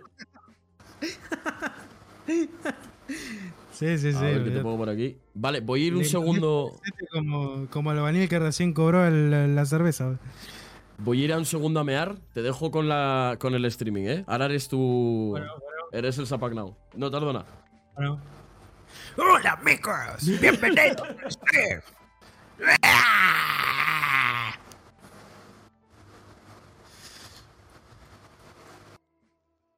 Bueno, gente, nada, informarles que me voy a sacar los anteojos para hablar con ustedes. Les informo que mañana ya sale el álbum. Mañana a las 5 de la tarde, 6 de la tarde, hora argentina. Serán las 10 de la noche en España, por ahí, más o menos 10, 11 de la noche. Eh, nada, bueno, es un álbum que, bueno, estuvimos charlando recién, es un álbum que lleva mucho tiempo de trabajo. y que es muy emocional. Esta canción que no es no será parte de mí, no serás parte de mí. Es una canción que, bueno, salió en un momento que necesitaba descargarme con ciertas personas que querían acercarse a mí después de tanto tiempo que no estuvieron en un momento complicado. Y, y nada, y justamente quería hablar de que no me vas a comprar con peluches si no, for- no formaste parte de mí a lo largo de todo este viaje, ¿no? Este viaje que tuvieron cosas malas y cosas buenas. Tío, quiero hacer un tema, pero no sé ni cómo, ni con qué, ni nada. Bueno, agarrá el teclado, te vas a las escalas menores y te haces cuatro secuencias de, de mus- eh, de notas y en base a eso creas un instrumental. Después escribí la letra, tan simple como eso. Que Ángel se quiere hacer un tema, ¿no? Ha dicho por ahí, que le he oído antes. Bueno, acabo, acabo de comentar de qué se trataba esta canción que vos no estabas. Cuéntame, cuéntame. Esta canción eh, habla, viste que dice, no me compres más peluches si no vas a recorrer el viaje conmigo. Es decir, eh, esta canción fue desquitada a las personas que no estuvieron en mi vida o no fueron parte de mi vida en los momentos importantes y ahora quieren estarlo cuando ya pasó el peor momento. Este, y eso es más o menos de lo que habla esta canción, ¿no? Sí, no cuando- me compres más peluches si no has recorrido el camino conmigo. Cuando llegue no serás parte de mí, ¿no? Al final. que- Cuando yo llegue a mi meta, cuando yo cumpla mi recorrido y bueno, estuviste al lado mío, eh, no me vengas a buscar porque yo no, no, no te voy a estar necesitando, digamos. Cuando Eso- vos no estuviste conmigo, cuando vos no- pero no es por rencor, es simplemente no, no, es una realidad. a ver qué clase de persona tenés al lado tuyo y con qué persona contás, ¿no? Que no solamente estén en los buenos momentos, sino que estén al lado tuyo los malos y que no te generen más presión sentimental, emocional, de estrés, de lo que fuere. Sí, porque en la vida eh, nos hemos encontrado y nos encontraremos a mogollón de gente que tú al principio crees que vienen de un palo y luego son completamente de otra forma. Bueno, te pasó hace poco. El- sí, sí, sí, me pasó hace poco. Me pasó hace poco. Se pasó hace poco. que bueno. Pero más o menos de eso de lo que habla la canción y es, eh, es dedicada a un familiar. No voy a decir Ujú. mucho, la verdad no quiero generar nada porque sé que hay familiares que me están mirando, pero es dedicada a un familiar. Eh, No hace falta decir nada. Si eso. Quien tiene no, que no, no entender, hace falta entenderá. decirlo, que el que lo tenga que entender lo va a entender. Que ni siquiera sé si debe estar acá, no creo que esté acá porque no le interesa. Pero bueno. Bueno, sigamos. Que, mm, Sigamos. ¿Crees que Justin Bieber, que era que tenía aquí unas, unas preguntillas preparadas, ¿crees que Justin Bieber es el reflejo absoluto de la montaña rusa que es la música? Para, te hablo a nivel de Justin Bieber. Fue una revolución de la, elec- de la electrónica, Justin Bieber. Lo voy a decir así. Mezcló el pop, pero el pop de verdad, o sea, el pop, el- la música, que era rara, porque es como un pop trap de esa época, ¿viste? 2013, Sí. con esos bajos pronunciados y esa, y esa secuencia de drums tipo batería. No sé si te acordás de ese tipo de música. Sí, Había sí, una sí. banda en esa época. Y él mezcló eso con el EDM. Y fue un boom. Let Me Love You, eh, Cool Water. eh, bueno, todo ese tipo de música. Y fue un pilar importante en la música. Yo creo que si hoy llegamos a lo que llegamos fue, fue por él. O por lo menos en esa época musical. eh, dio un respiro musical a toda esa música que ya estaba pudriendo. Por Eh, cierto. lo que era Pitbull, ella no está enamorada de mí, toda esa cagada, ¿viste? Ujú.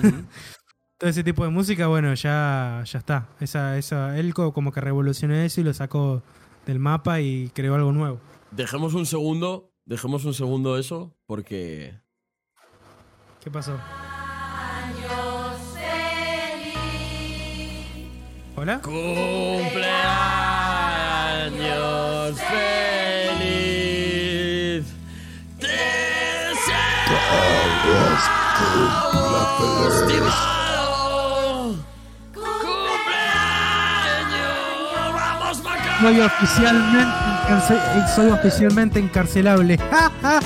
Es encarcelable Macarra. Let's go.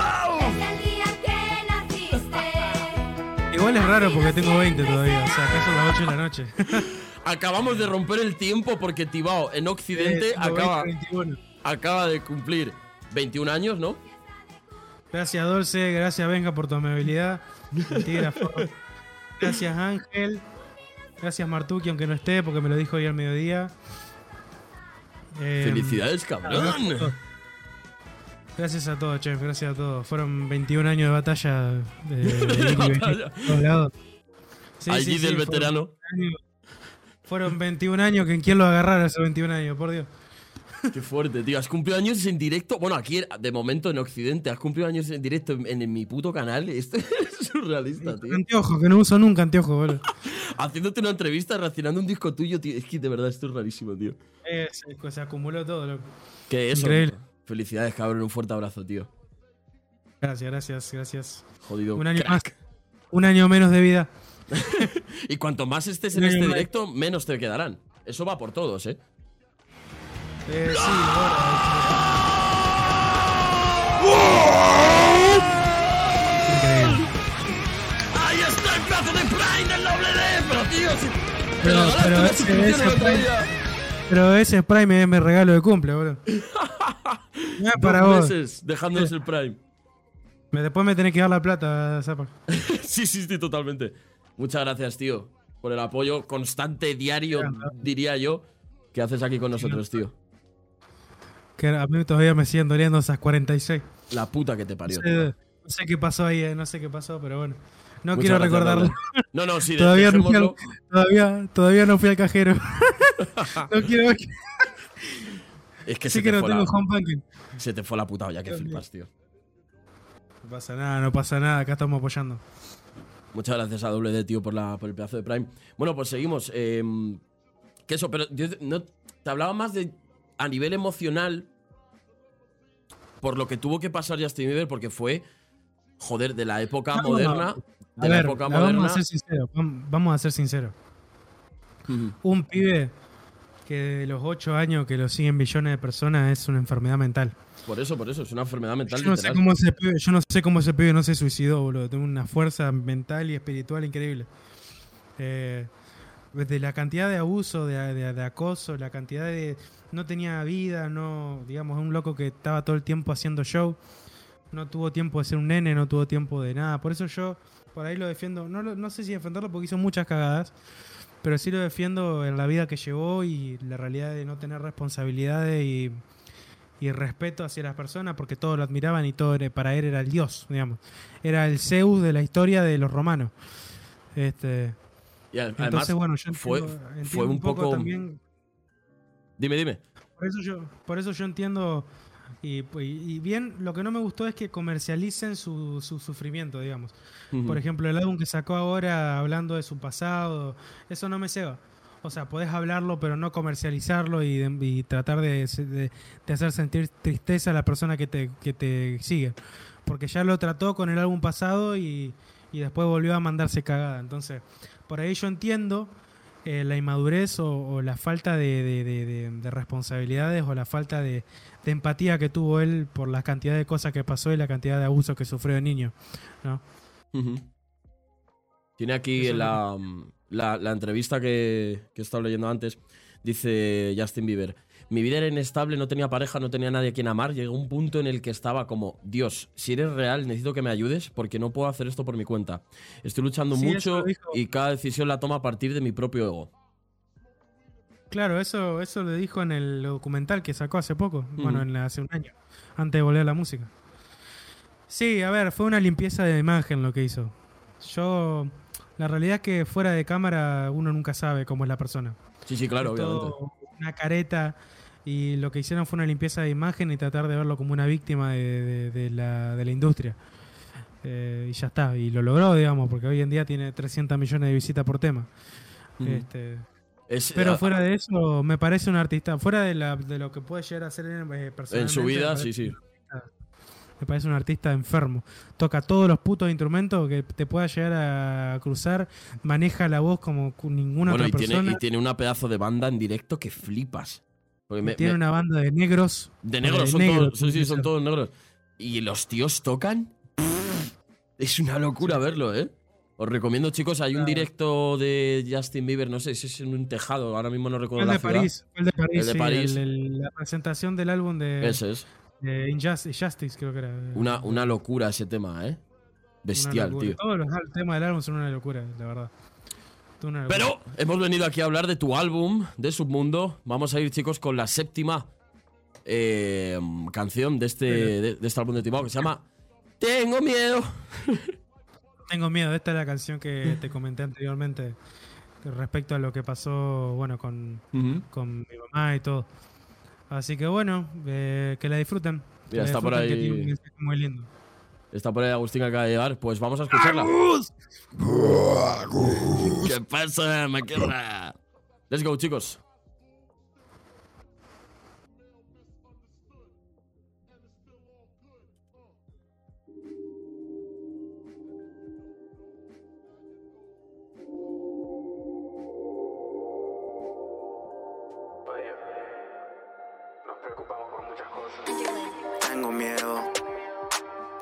Que tenemos toda la vida comprada y tengo miedo de perder a alguien que amo por una mala pasada y tengo miedo.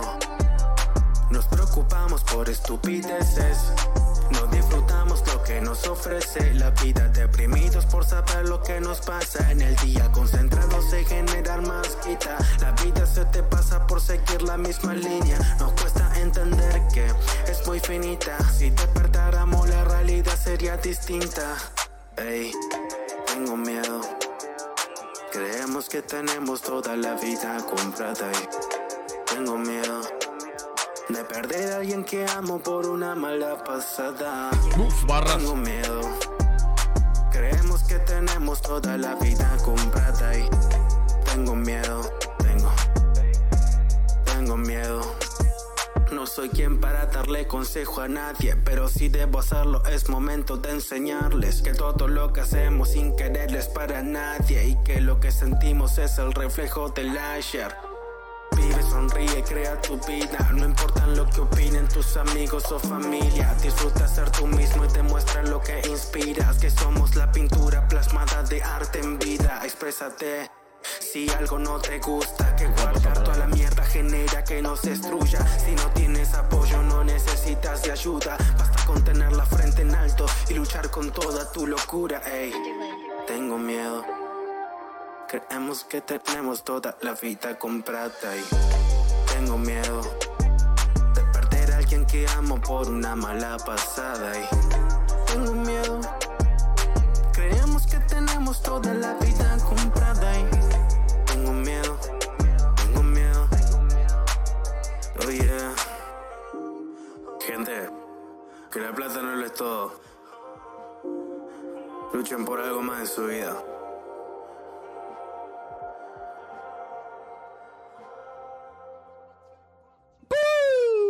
Uf. Madre de Dios, tío. Alright, chicos, ahí hemos tenido. Tengo miedo de este submundo. Aquí acompañados de Tibao. En primicia y en exclusiva. Muy guapo, ¿eh?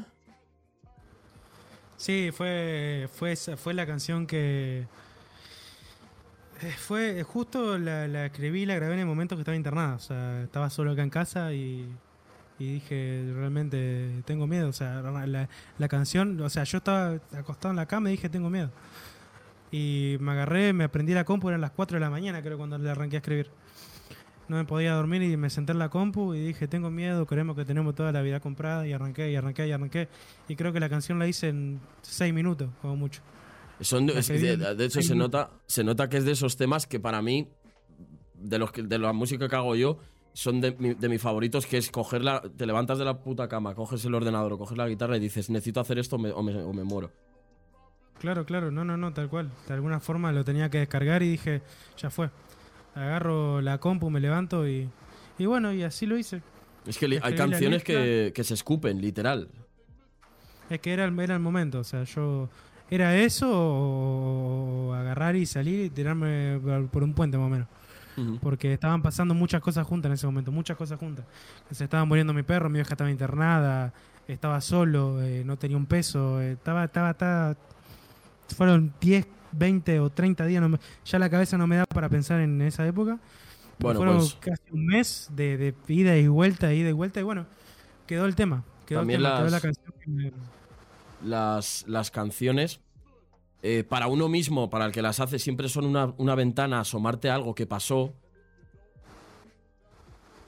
y siempre queda ahí. O sea, gracias a Dios esa época está superada. Pero. Una etapa cerrada. Yo, esta este álbum se trata de, de- de cerrar etapas. Yo cerré una etapa en mi vida que fue todo mi pasado. Yo quiero cerrar mi etapa que, que todo mi pasado está resumido en ese álbum. Todo lo que yo fui, todo lo que yo sentí, todo lo que me pasó en ese momento, lo escribí, lo grabé y lo plasmé en, en sonido. Y en el momento de que en ese álbum se publique y la gente lo escuche, para mí ya es una etapa que se cerró y inicia una nueva. ¿Qué prefieres? ¿Aciertos o errores? ¿Con qué aprendes más? No, aprendemos a base de hostia, o sea, eso es evidente. Eh, de los aciertos no, no sacas nada, porque si es un acierto, estás haciendo las cosas bien. ¿Me entendés? O sea, cuando una persona te da la enhorabuena eh, todo el tiempo en algo que haces, que capaz que no sos tan bueno, no vas a ver el, el fallo. Por ejemplo, a mí una vez mi tío me, me criticó eh, que mi voz era muy narizona, era muy nasal. Que cantaba todo así. Yo estoy andando. Cantaba así, de verdad, literalmente. Después te voy a pasar unos temas para que escuches y así. Y pensándolo dije, pero yo no me escucho así, qué sé yo. Y bueno, de a poco entendí. Y me di cuenta, sí, es verdad, mirá. Y de a poco fui buscando clases en internet de, de- de- de canto, de, cómo mejorar eso. Y hoy en día puedo cantar eh, cerrando las, las fosas nasales y pudiendo cantar sin que suene mal, ¿se entiende? Sí, sí, que nece- necesitas. Por eso que que- también viene bien que alguien de fuera te que diga, me lo diga, es que necesitaba que alguien me lo diga porque si no yo nunca lo hubiera cambiado. Claro, no claro, lo claro. sentía. Porque uno se acostumbra a su cuerpo, se acostumbra a su voz, se acostumbra a su, al sonido que emite. Entonces nunca me hubiera dado cuenta de que yo te, realmente tendría que cambiar eso. Y hoy que escucho un tema viejo me digo, sí, mirá qué, qué voz de mierda que tenía, boludo. Este, así No, yo bueno, igual, yo escucho canciones mías de hace. aprende- Sí, sí, sí. por eso, uno, uno aprende a base de, de- de- de- de errores y de, de- de defectos. Siempre digo lo mismo. Vale, y ahora cambiando un poquito de tema, que son el- el- ya vamos llegando toquecitos, pinceladas finales. Eh, ¿Cuál fue, hablando del mundo de los videojuegos ahora, cuál fue el primer videojuego que recuerdas? Al que recuerdas jugar o recuerdas ver. Eh, mira, tenía siete años. Seis Ujú. años. Mi vieja se había comprado la primera computadora. Era una, una Linux que no llegaba ni a Intel Pentium 2. Creo que era el 1. El. Intel Pentium 1. Y tenía un juego de un pingüino de mierda. y iba, es como el, el, como el jueguito del pájaro este que va pasando por los tubos. Sí, el Angry No, en eh, realidad, no. en realidad era, era- no, no, no, no, era como el, el Mario Bros, pero de pingüino. O sea, con plataforma, ¿no? Sí. Era, era un juego de pingüino tipo Mario Bros. Ese fue el primer juego que yo jugué en mi vida. Después, eh, que mi, mi vieja contrató internet por un pendrive. ¿Viste los pendrive de internet que te ofrecían las compañías? Sí, no sé si ya pasaba. Eh, no, pero es- era una los he visto. asquerosidad. Era una Sí, asquerosidad. que tenías contratado cierto límite de. 5 gigabytes por segundo era mucho. ¡Guau! ¡Hostia! Para que te hagas una idea, para Sí, que te sí, sí, una sí. asquerosidad. Y entonces yo pensaba que si buscaba juegos gratis en internet no te consumía el saldo. Y jugaba juegos gratis. O sea, cargaba las páginas y jugaba juegos gratis. De ahí me fui De juegos, aventurando. de juegos flash de estos de, De y más navegador. anteriormente, y más anteriormente, mucho más atrás, eh, me llegó un chico que se llama Milcar. Era un hijo de una pariente de mi vieja. Y había un ciber a un par de cuadras. Eh, tenía 5 o 6 años, no sabía ni cómo usar los dedos, imagínate. Y me llevaron. Adivina cuál fue el primer juego que yo jugué. Counter Strike. No, Me la tiro. 2000, estamos hablando de 2005-2006. Adivina. 2005, ¿Cuál fue el 2006. primer juego que yo agarré? Y Vodka se va a cagar de risa. En, en, en un cibercafé. Yo le decía al roba auto, roba bicicleta. El GTA. El GTA San Andreas. en ordenador, además.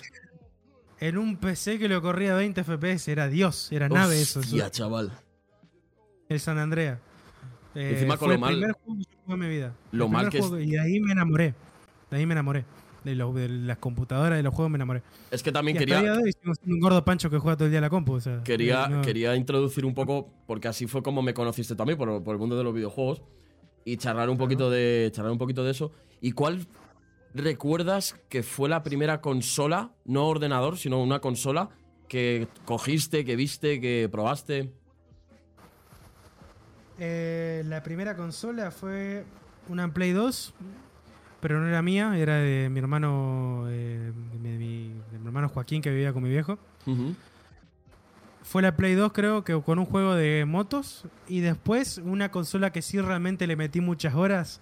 Que me acuerdo que el primer juego que yo jugué en esa consola fue el Red Dead Redemption, el 1. De la fue la 360. Xbox 360. La 360. Ey, esa, eh, esperá, pero ese juego estaba muy adelantado para su época. No, ¿Cómo una lo flipé locura. con ese juego? Una locura, ¿Cómo una lo flipé con ese juego? Sobre todo la. de- van a sacar ahora un documental, tío, que lo anunció Microsoft el otro día, de, de cómo fue el proceso de creación, de venta y de la generación y de la competición que hubo con Play 3 desde la. desde, obviamente la perspectiva de, de Xbox 360. Que fue una Claro. puta locura. Porque tú piensas que ex- o sea, Microsoft hizo la primera Xbox que no llegó a, a nadie. O sea, fue una consola que fue un fiasco absoluto de ventas. Y aún así dijeron, vamos a seguir peleando. Porque tuvieron que pelear con Play 2, que ha sido la consola más vendida de la puta historia. Y luego- el. Y luego pelearon contra Play 3 y les follaron el culo. Claro, pero en esa época. En Y esa época, en esa época. como Halo. ¿me Sí, sí, sí, entendés? sí, O sea, era una en esa locura. época fue un exclusivo de Halo, que Halo fue el la base principal, salió el Vanquish, salieron los Área 51, salieron una banda de juegos. El Área exclusivos 51, de- chaval. Dios. Sí, salieron eh, que fueron exclusivos de la época en Xbox y fue. Tuve suerte de tener esa consola, porque en realidad no era Mm. mía, me la habían regalado. A mí igual, ¿eh? A mí me, la regaló, me la regaló mi tía. Y, y me acuerdo que, que mis amigos, o sea, lo más común antes era tener la Play. Pero en esa generación en concreto todos teníamos Xbox. Y lo curioso es que Xbox fue la primera consola que hizo que tú pagases una puta suscripción online para poder jugar, tío. Y la pagábamos Claro, todos claro. como cabrones, ¿eh? Yo nunca la llegué a pagar, boludo, nunca, porque no tenía un peso. Pero me hubiera gustado. Igual yo después apareció la Play 3, ahí sí. Después yo tuve la Play 3 y en la Play 3 sí jugué el GTA 4, jugué todos los putos Call of Duty habido y por haber. Eh, me vicié el Call of Duty 2 Zombies como un enfermo. Tenía 12 años y estaba en, en Calavera Azul. Cuatro huesos. Enfermo total. Qué época, tío. Así que bueno, sí, fue, fue, una, fue la época del niño rata, boludo. La época Sí, sí, de yo igual, ¿eh? 2012, 2013, Yo igual, yo igual. que hablaba por el micrófono y se me cagaban de risa los vagos. ¿viste? Sí, Era- sí, era- sí, sí. Por la noche ahí en tu habitación. ¡Hola, eh! No sé qué, venga. Hijo de puta, la coche de tu madre. ¿viste? Despacito para que mi vieja no agarre, levante con la J, ¿viste? Me caga a ti, la patada. Y Era, era la época, era la época. ¿cuál fue, cuál ha sido el último videojuego que te has pasado, que has completado entero? Que recuerdes. Uf, el último. Mirá que hace rato que no juego porque no tengo plataforma para hacerlo. Tengo la compu por ahí o algún que otro juego. El último juego que yo me jugué. Lo que pasa es que los juegos de historia. eh, los juegos de historia los veía por internet. Todos. Por, por, miraba Richard Betacode, todo ese tipo Richard de canales. Betacode, que- tío. Hostia, ¿tú eras de Eh, Richard Betacode? Era un fanático de Richard. Yo, bro, yo estuve ah. con él en persona una vez. Ha sido para mí mi youtuber, eh, mi youtuber eh, el mejor de todos, junto a Alex el Capo. Y solo conozco, y ahora sí que estoy flipando, solo conozco a una persona, y ahora contigo la segunda, que veía al puto Richard, tío.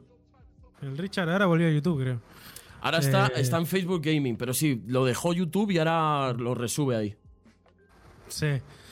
Y Qué creo loco, que mi tío. último videojuego jugado, ¿cuál fue? Ah, el último juego que yo jugué fue el que me pasé la historia entera, que después no pude jugar el Unity, fue el Assassin's Creed 4, el Red Flag. Eh, Qué ah, el de- juegazo, el, de, boludo. piratas. A mí me gustó mo- mogollón, ¿eh? Eh, eh, yo era fanático, fui todo fanático de los Assassin's Creed siempre. Eh, me había jugado el último, me lo jugué en, en- en Xbox 360, el 3. Ujú. El de Eh, América. El 4. Y después ya el 5 no pude porque la, la PC no me daba más. O sea, estaba muy mal optimizado. Pero creo que el último juego que jugué fue ese. Y el último juego que vi fue el Life is Strange 3, que todavía lo sigo esperando acá, pero bueno, es un sueño que no va a, poder- no va a pasar nunca. Es algo Que que, sí, no va a pasar joder. nunca. ¿Qué pasará, coño? Que, que te retire, hijo de puta. em, ¿Crees que YouTube como plataforma para gaming está completamente muerto? Yo creo que YouTube como plataforma gaming no paga un O, choto. o- o como plataforma en general. no. ¿Crees que YouTube está muerto, en resumen? Pasa que YouTube es eh, co- fast food. Es como Spotify. Eh, Spot- el- el- el- lo que es YouTube te recomienda videos fáciles de ver. Videos cortos, videos que te hagan reír y que te mantengan centrado para poder generar dinero. Claro. Por eso es que YouTube dejó de ser lo que es. Por eso hoy en día hay tanta cosa resubida de Twitch. Es que es un Porque vertedero. Se ha convertido en un vertedero, tío. Es que es la, es la mochila de, de- Sí, sí, de sí. los cuadernos de matemática. O sea, Totalmente. guardás todo ahí te lo, y lo llevas a un lugar para que las personas que no pueden ver en Twitch lo vean en YouTube. Pero hoy en día se- es un resubidero de cosas YouTube, no es más que nada. Y en el algoritmo, en el, en el algoritmo de YouTube es curioso porque hace, hace 3, 4 años YouTube eh, quitaba mogollón de, de prioridad a los vídeos que te llevaban a otras plataformas eh, fuera de YouTube.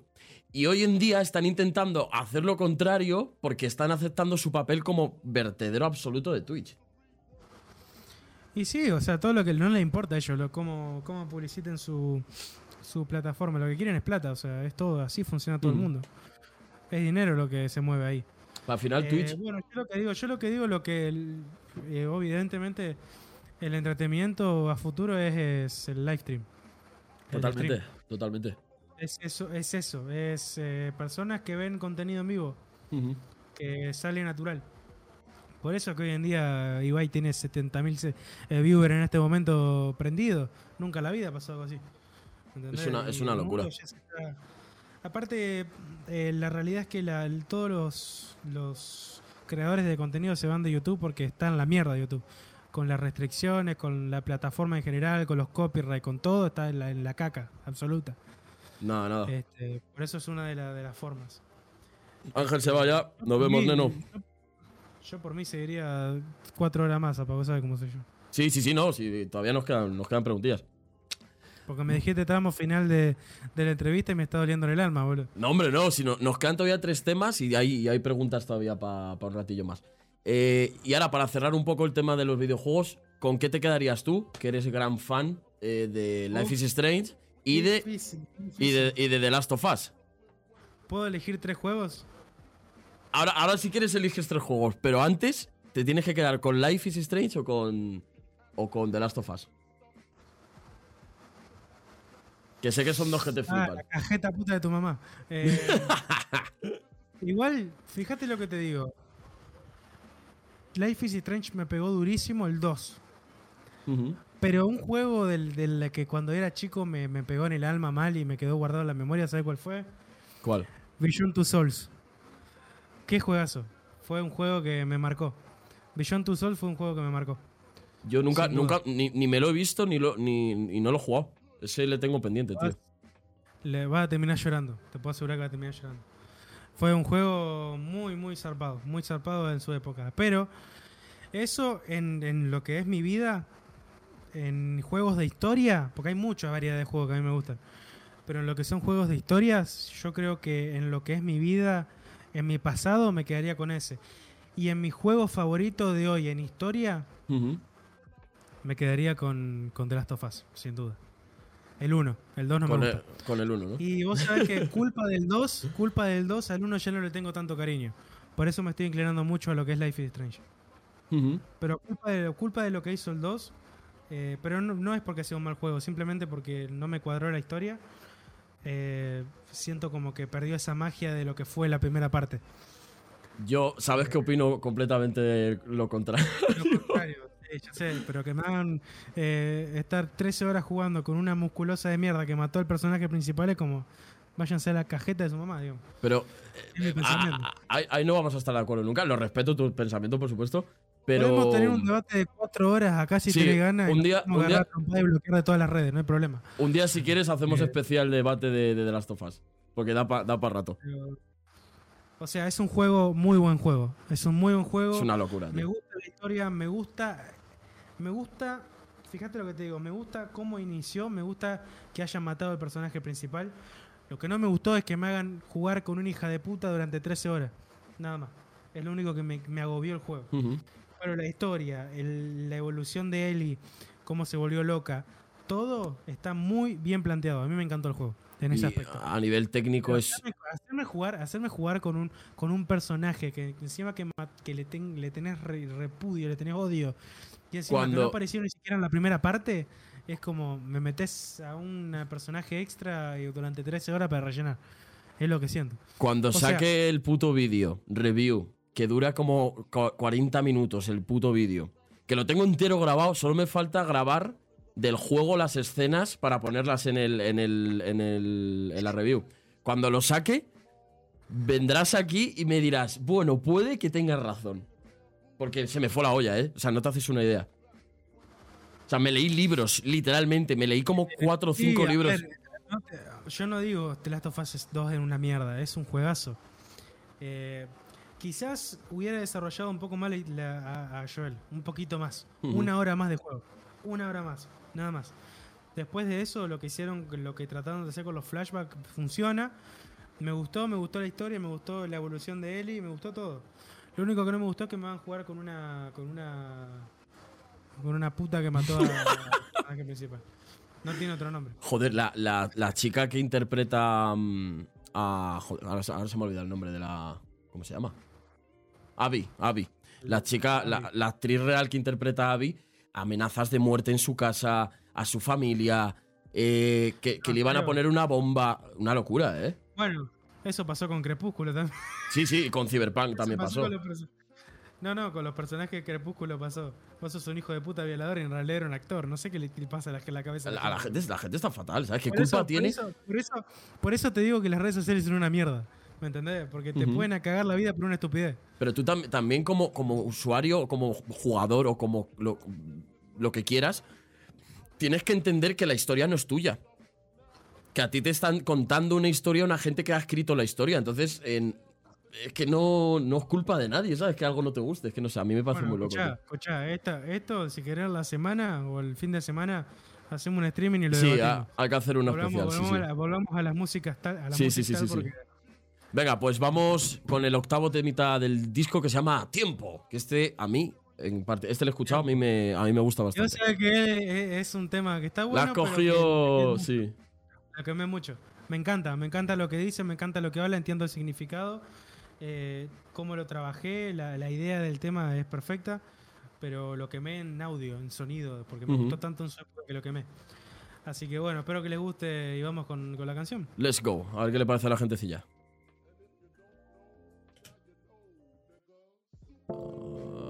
Todo lo que buscas está aquí, está contigo. Todo lo que quieres está aquí, está en casa.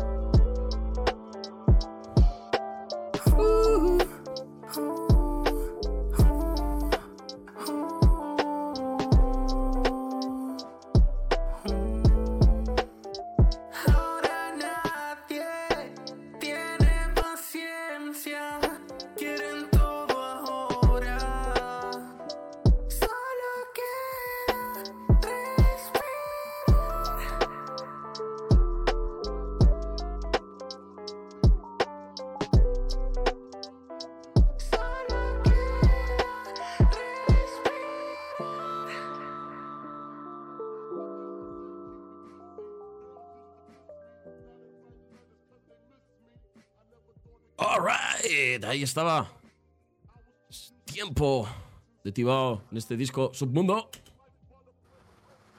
Muy guapo, ¿eh? Es, sí, es, es una canción que habla de que realmente todo lo que necesitamos está en casa, digamos. Es la familia, lo- los amigos, la- los sen- la- las emociones que uno vivimos día a día, ¿no? Mm, Que no hace falta irte a otro sitio para buscar eso. Eh, no, no es la idea de la canción. Yo siempre digo que hay que hacer lo que sea necesario para cumplir los sueños. Ujú. Lo que yo voy es que todo lo que necesitamos emocionalmente está en casa. Sí, las cosas todo importantes. Lo que nos llenas, todo lo que nos llenan como personas, como humanos de que sentimos, eh, realmente está en nuestro entorno, está, no están las cosas materiales. ¿Se entiende? Ujú. Es un poco todo, siempre está todo relacionado con, con la confusión que hay en el mundo sobre eh, priorizar eh, lo material de lo, de lo emocional y de lo sentimental. Eh, se te va la vida, o tengo conocidos que se le van la vida y pierden oportunidades con familiares por, por simplemente centrarse en hacer plata. Y es triste, porque bueno, uno por, por ahí puede ser que el hecho de tener eh, malas experiencias en la vida o necesidades de la vida llegues a eso. Pero no es el objetivo de vida. El objetivo de vida es venir a aprender y, y pasar buenos momentos y ser feliz dentro de todo. ¿Y por qué, mm, que la, la habían preguntado también por ahí por el chat, ¿por qué titulaste al álbum Submundo? Porque es todo lo que no digo, es todo mi, mi- mi mierda mental, mi mundo mental, es todo lo que nunca dije. Es todo lo que nunca hablé, lo que siempre me reprimí a mí. Eh, todo lo que siempre quise explicar, pero no sabía con qué palabras decirlo. Eso es el submundo. Eso es mi, mi mundo interior. Es lo que está detrás de lo que ve la persona delante mío. ¿Se entiende? Sí, sí, o sea, yo, te puedo estar sonriendo, yo te puedo estar sonriendo diciéndote que tengo la mejor vida del mundo y cuando cierro la puerta de mi casa soy la persona más infeliz que hay.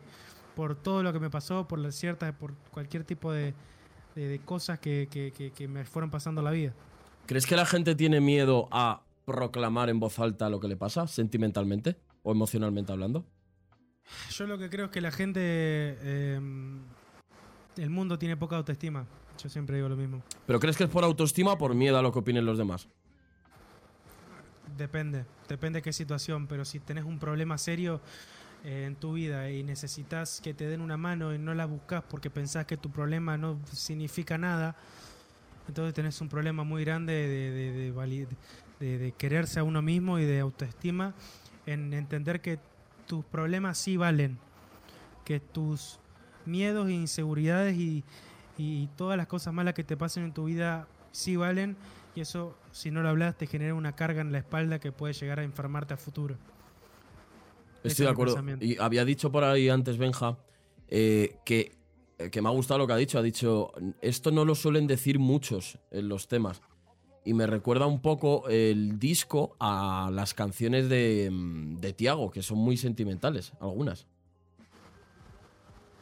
Eh, claro, me estoy volviendo loco, por ejemplo, la canción de Tiago. O sea, habla de problemas, habla de problemas muy hardcore, ¿sabes?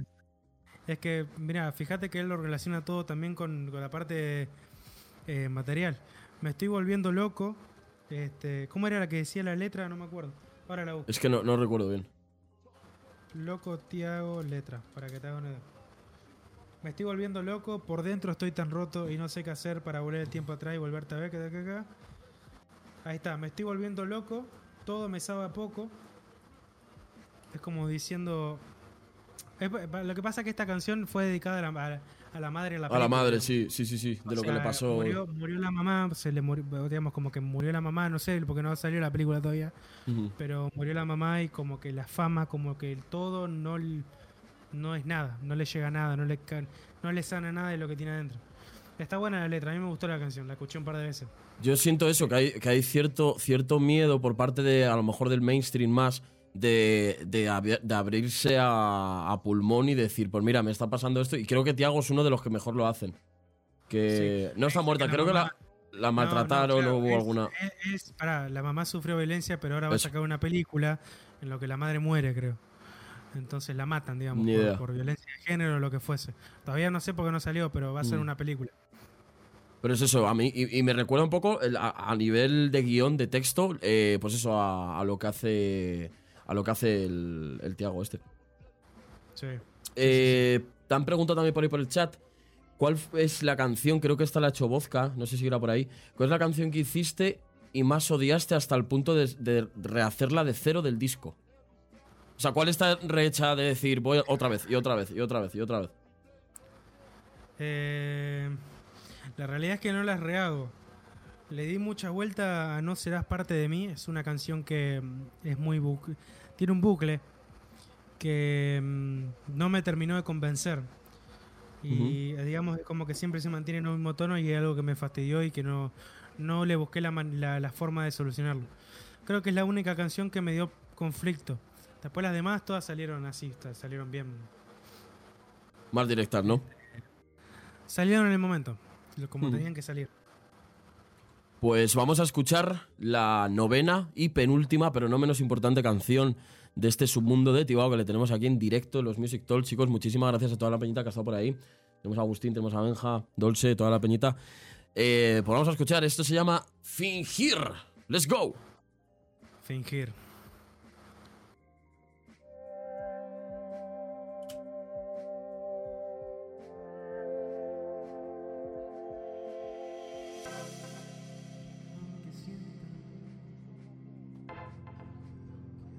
No, Fingir no la hemos escuchado aún, chicos. Esta es la, penúltima.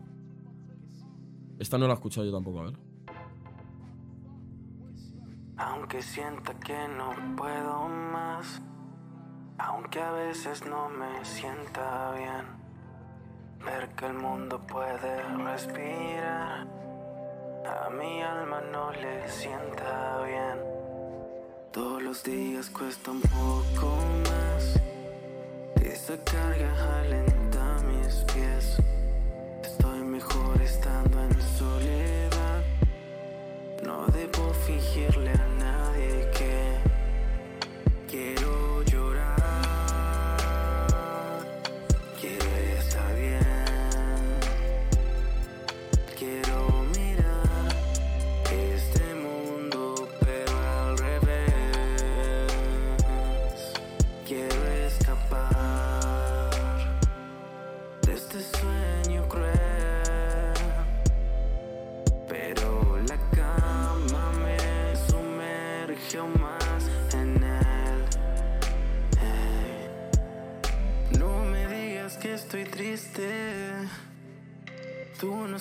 sabes lo que siento. Tú nunca en ti te perdiste. Para ti solo es un cuento. Todos los días cuesta un poco más. Esa carga alenta mis pies. Estoy mejor estando en soledad. No debo fingirle a nadie que quiero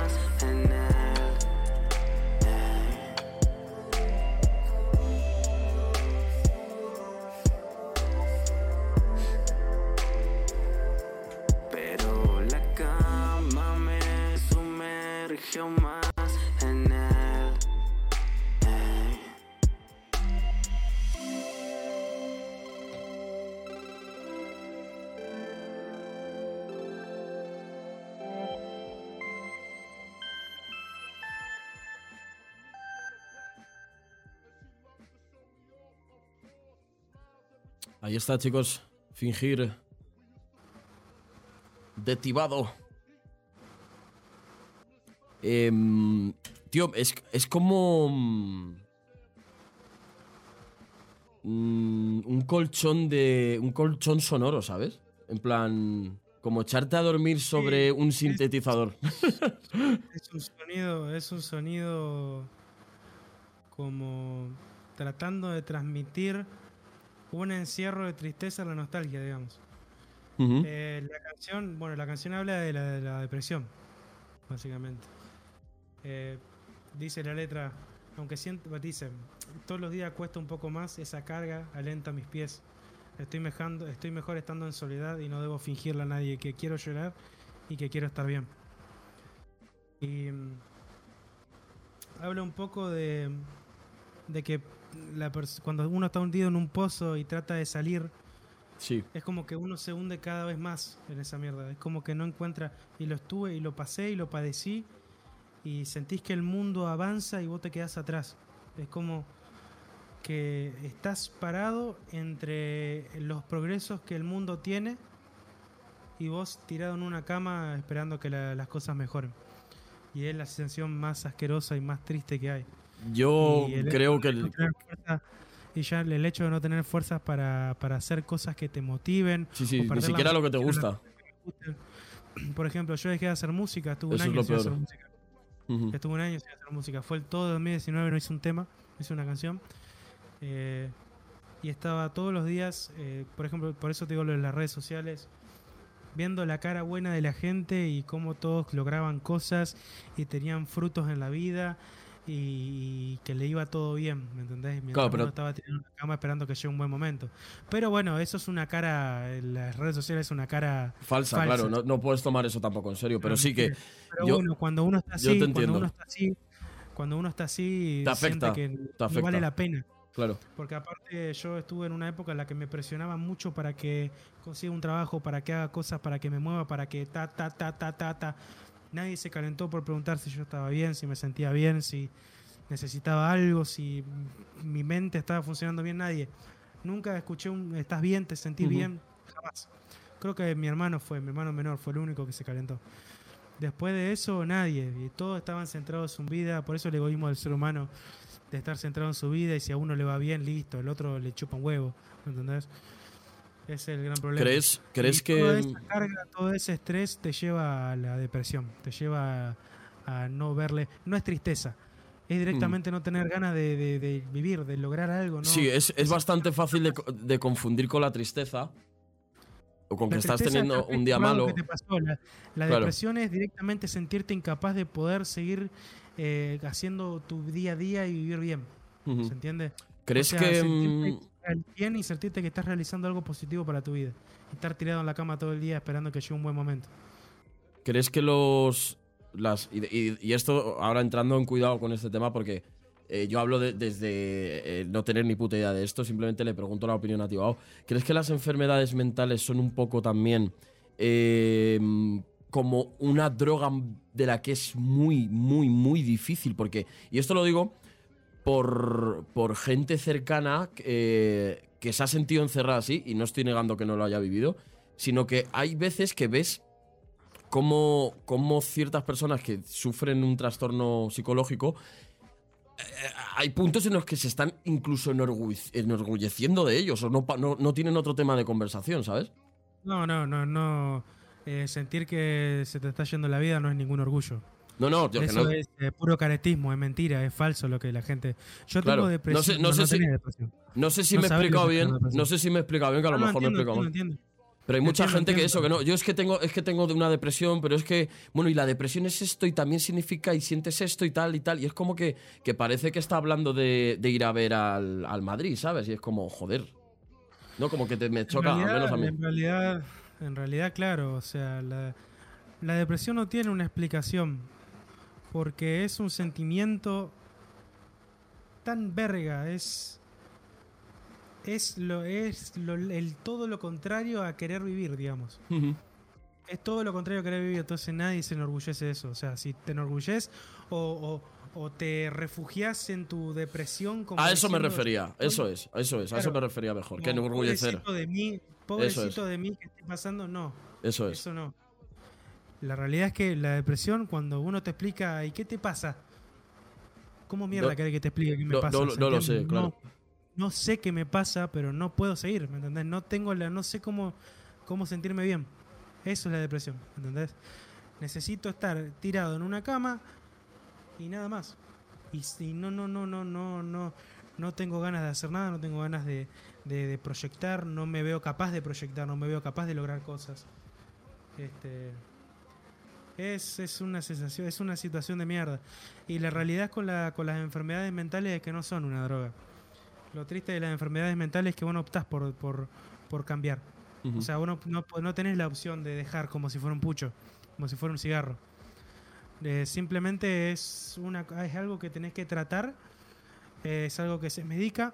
Yo por suerte no me mediqué porque no, no tengo depresión crónica, pero no, jamás me hice ver, simplemente no, no, no le vi la salida al túnel en una época y, y hoy lo puedo, puedo ver un poco más en mi panorama gracias a la música y gracias a todo lo, lo bueno que me pasa. Eh, y, y tratar de estar positivo y cuando uno está positivo las cosas mejoran. Eh, pero después de eso, las personas que, que están eh, perdidas en eso, es muy difícil salir porque es, un, es algo que no se controla. No es que vos optás. Y sobre todo por- porque tú te... No, no, no, no. O sea, que no, no opino eso, simple... A lo que a lo Al mejor me he explicado mal. persona- claro, al igual que la persona que tiene una enfermedad bulímica, Sí. que se la pasa vomitando, no es una algo que ella que, que- que- que pueda controlar, es una enfermedad que tiene en la cabeza y que se tiene que tratar de cierta manera, con, con medicamentos, con psicólogos, con todo. Y se puede salir si uno le mete el 100% de uno, ¿no? ¿Se entiende? Y también yo creo, yo, yo hablo desde, desde la perspectiva de una persona que creo a día de hoy que no, no he tenido, gracias a Dios, ninguno de esos problemas. Em, pero creo que también es muy difícil salir o me da la sensación porque te olvidas de cómo eras tú antes de tener esa sensación. Entonces te es difícil encarrilarte hacia antes de sufrir eso, ¿no? El problema es que la depresión te, te conduce a la nostalgia y te hundís en tu pasado, cuando eras feliz. O sea, que es todo lo contrario. Cuando vos sentías que eras, por eso quiero ir a casa. Por eso de ahí es donde nació quiero ir a casa, que todavía no llegué. Era un momento de mierda en el que no le encontraba la salida. Y decía, quiero ir a casa, reencontrarme con mi mundo. Volver a los 2000 y sentir que no, que no, que no crecí. Volver a reencontrarme conmigo mismo y sentir por qué muero por dentro, ¿me entendés? De eso se trata, quiero ir a casa. Ver cómo uno madura, va creciendo y ve cómo la gente se pierde en, en lo que fuese, en la vida se pierde, pierde las cosas importantes. Este, bueno, eso básicamente. Eh, no es un, no es una, no es una tristeza, no es un nada. Es una enfermedad mental que te consume y si no la tratás te lleva a la muerte. Te matás, Ujú. te suicidás porque sentís que no vale la pena vivir. Eso si no lo tratás va empeorando con el paso de los años. Pues desde aquí, eh, a toda la persona que pueda creer o que pueda sentir que, es- que está teniendo algún episodio psicológico complicado, eh, yo recomiendo Cliché, pero pro- busquen ayuda. Es cliché, es profesionales. cliché, busquen no, no, no, ayuda. pa- para nada es cliché, es una realidad. Es como, es como si, ¿Sabes cuál es yo qué sé. problema? ¿Sabes cuál es el problema? Que una persona que está pasando por depresión tampoco busca ayuda. Porque no tiene fuerzas para hacerlo. ¿Vos me entendés lo que te Ya, digo? No tiene sí, sí, sí. para vivir. No quiere. ¿Por qué voy a.? La, ¿Sabes cuál es la mentalidad de la, de la persona depresiva? ¿Por qué voy a cambiar? ¿Por qué voy a hacer esto? ¿Por No tienes una motivación. ¿Qué voy a hacer? No hay motivación. No, ¿para qué si estoy mejor tirado en mi cama? ¿Por qué lo Ujú. tengo que hacer?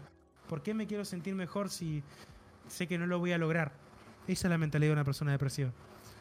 Es hundirse, es, es auto procrastinarse, Sabotearse bueno. constantemente.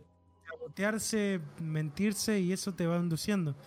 Y el cerebro se va adaptando a eso y le va gustando cada vez más. Es lo triste. Preguntaban por aquí por el chat. eh, ¿Cuál es el. Aquí. No, ¿cómo ves el sistema. o cómo es mejor? ¿Cómo es el sistema educa- educacional en Argentina? ¿Ustedes tienen el, si- el sistema de educación gratuito? Aquí en España sí. Secundarias gratuitas, terciarios gratuitos. Es hasta, hasta estudios universitarios. Bueno, acá es todo gratis. Es, y es la peor mierda que hay. Mira, yo me metí. Si yo, si yo no hubiera estudiado por mis medios, yo me hubiera recibido de técnico informático sin saber una mierda. Me hacían eh, estudiar el Windows 98, para que te haga una idea. Lo Me estuvimos hacían estudiar el hablando Me hacían, me hacían estudiar placas madre de, de hace eh, 600 años. del 2002 Claro. que venían con, con sistema de tarjeta para meterle las instrucciones, para que te haga una idea. Si uno no, no, no estudia por sus medios, por ejemplo, por lo menos acá en Argentina, el sistema de educación es igual a hace 200 años. Aquí también un poco igual, ¿eh? todo- Aquí también un es un poco igual. Lo más triste de todo de la escuela es que te enseñan a ser un empleado. Es algo que no soporto. Te enseñan a ser un empleado, no a ser un, un- A, a trabajar para otra persona. No a ser, no ser una, una persona autónoma, no te enseñan a crear tu propio... No, te enseñan a tener que trabajar para esta empresa. ¿Cómo vas a hacer para llegar a trabajar a esta empresa? Claro. Eso es lo que te enseñan. No Por como abrir tu propia empresa, por ejemplo. Es una asquerosidad. Es la peor mierda que hay en el planeta. No debería existir. Tendría que estudiar uno dependiendo de lo que uno le guste y que sea algo que valga la pena y que esté actualizado. No un sistema de esclavizador de mierda de, de- de estudio. Y que encima te enseñan cosas de hace 200 años. Por eso yo creo que, que es la peor cagada que existe. Acá dice, pasa que yo quiero estudiar arquitectura, pero el sistema educacional en Chile es una mierda, es carísimo y las carreras son duras. Por eso te digo que todos los sistemas educacionales del mundo son una cagada. Son viejos, son anticuados. Hay un video que dice, esto es un celular de hace eh, 40 años. Ujú. Y era un coso así. Y esto es un celular de 2020.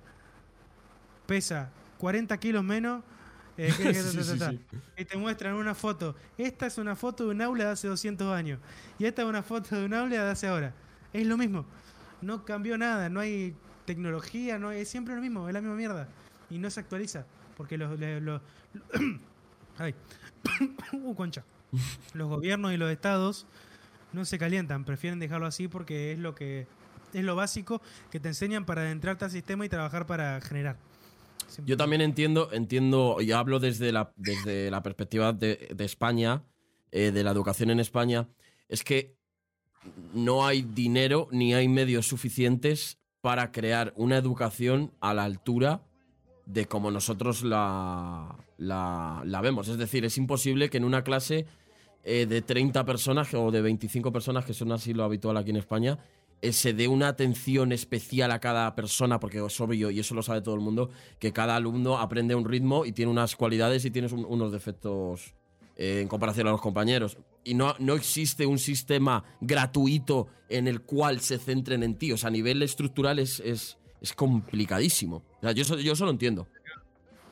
Es complicado, es complicado. Dame un segundito, ahí vengo. Un Sí, sí, no te preocupes, no te preocupes. Dale, nene. Pues nada, chicos, ¿cuánto llevamos de directo? Tres horas y media. Llevamos aquí tres horas y media. La puta que me parió. ¿Qué tal, chavales? ¿Os está gustando la charla? Hoy estamos. Hoy sí que está siendo esto una charla intensa, ¿eh? Joder, sus muertos, tío. El luego de sigue, no. ¿Cómo? Tío, perdonad si me veis que estoy todo el rato haciendo así. Llevo todas las tres horas y media haciendo así. Es que tengo los labios hechos una puta mierda, tío. Luego de la entrevista se sigue, no, no creo, bro, no, no, no. Si Son las, es la una de la mañana, hermano, y es domingo. No, no, no, no. Ahí volví. ¿Qué pasa, nene? Que, que, que nada, eso, que a nivel a niveles estructurales es, es muy difícil. ¿Qué pasa? Que eh, no, no sé si allí en, en Argentina los profesores, imagino que los pagará el Estado, ¿no? O sea, son empleados... Todo paga el Estado acá, todo te regalan. todo. allí, allí más que aquí. Es acá, no, a que acá no necesitas trabajar para vivir, para que te haga una idea. Acá un empleado, bueno, yo estoy, ahora arranqué como principiante, como aprendiz, perdón, en un taller electromecánico y, y me pagan como base, porque todavía no hablamos, 35 mil, que es el sueldo mínimo. Y una mina que no trabaja, que tiene cinco hijos y que vive del Estado porque no trabaja, porque es una persona indigente supuestamente, está sacando 200 mil pesos al mes Sin hacer nada. sin hacer nada, viven del Estado. Por eso es el debate que hay en Argentina Sí, sí, sí, sí. y, no hay conozco. cambio porque la mitad del puto país vive del Estado. Claro. La mitad. Por eso que estamos cada vez más en la mierda. Porque no da abasto el país, no da abasto a las personas. Pagan millonada de pesos al año. No, millonada no, no dije nada. Miles, miles y miles de impuestos al año eh, para los bonos, para los planes, para los planes sociales, para todo. Y no, el país no da abasto para, para generar eh, un- una ganancia mayor a lo que se invierte en bonos y servicios para la gente. Por eso es que están destruyendo el país los kirchneristas. Lo están destruyendo. O sea, es, es como, Por digamos, cuarto- por eso que estamos número 4 en el ranking de pobreza De- del país, de- del mundo. es una del locura. mundo. Es una locura. Nos sigue, está atrás de nosotros, ah, nos sigue África, boludo. Y, siendo, siendo eh, Argentina uno de los países más, más a nivel potencia de, de Latinoamérica más grandes. El presidente, el presidente es una mierda, pero la vicepresidenta es la hija de puta que destruyó todo el país. Con eso te lo dijo todo. Sí, con pero también, pero es que yo, ves, ahí opino obviamente igual que tú, pero la culpa tampoco es de ella. Ella como política lo hizo genial. La culpa, ¿sabéis lo que es? La culpa primero no, porque es una hija de puta que robó una millonada de, Sí, de pero por eso que siento... país, que con todo lo que robó podría haber pagado la, la, la- toda, toda la. Pero es que ese es el que- pero es que, ah, me refiero de que lo hizo bien porque ese es el papel de un político hoy en día, robar. A eso me refiero. segundo. El problema acá no es la política, el problema es la cultura del país. La cultura, sí, sí, claro, pero que es de lo que se El problema aprovecha. es que el país- el problema es que el país está acostumbrado a vivir del Estado. Claro, es El como país está acostumbrado a que el Estado le dé. claro, Y ningún Estado te tiene que dar. Ningún Estado te tiene que dar, vos tenés que laburar. Pero el que, Estado te va a dar la herramienta para que vos labures. Así funciona un país. que yo no he defendido, que lo están diciendo por, ahí por el chat, que no, he- no he defendido a Cristina, al contrario, estoy diciendo que como política, que es lo que ha hecho, ha, ha sido la hostia, No, porque sí, ha, ha veni- ha ido a robar.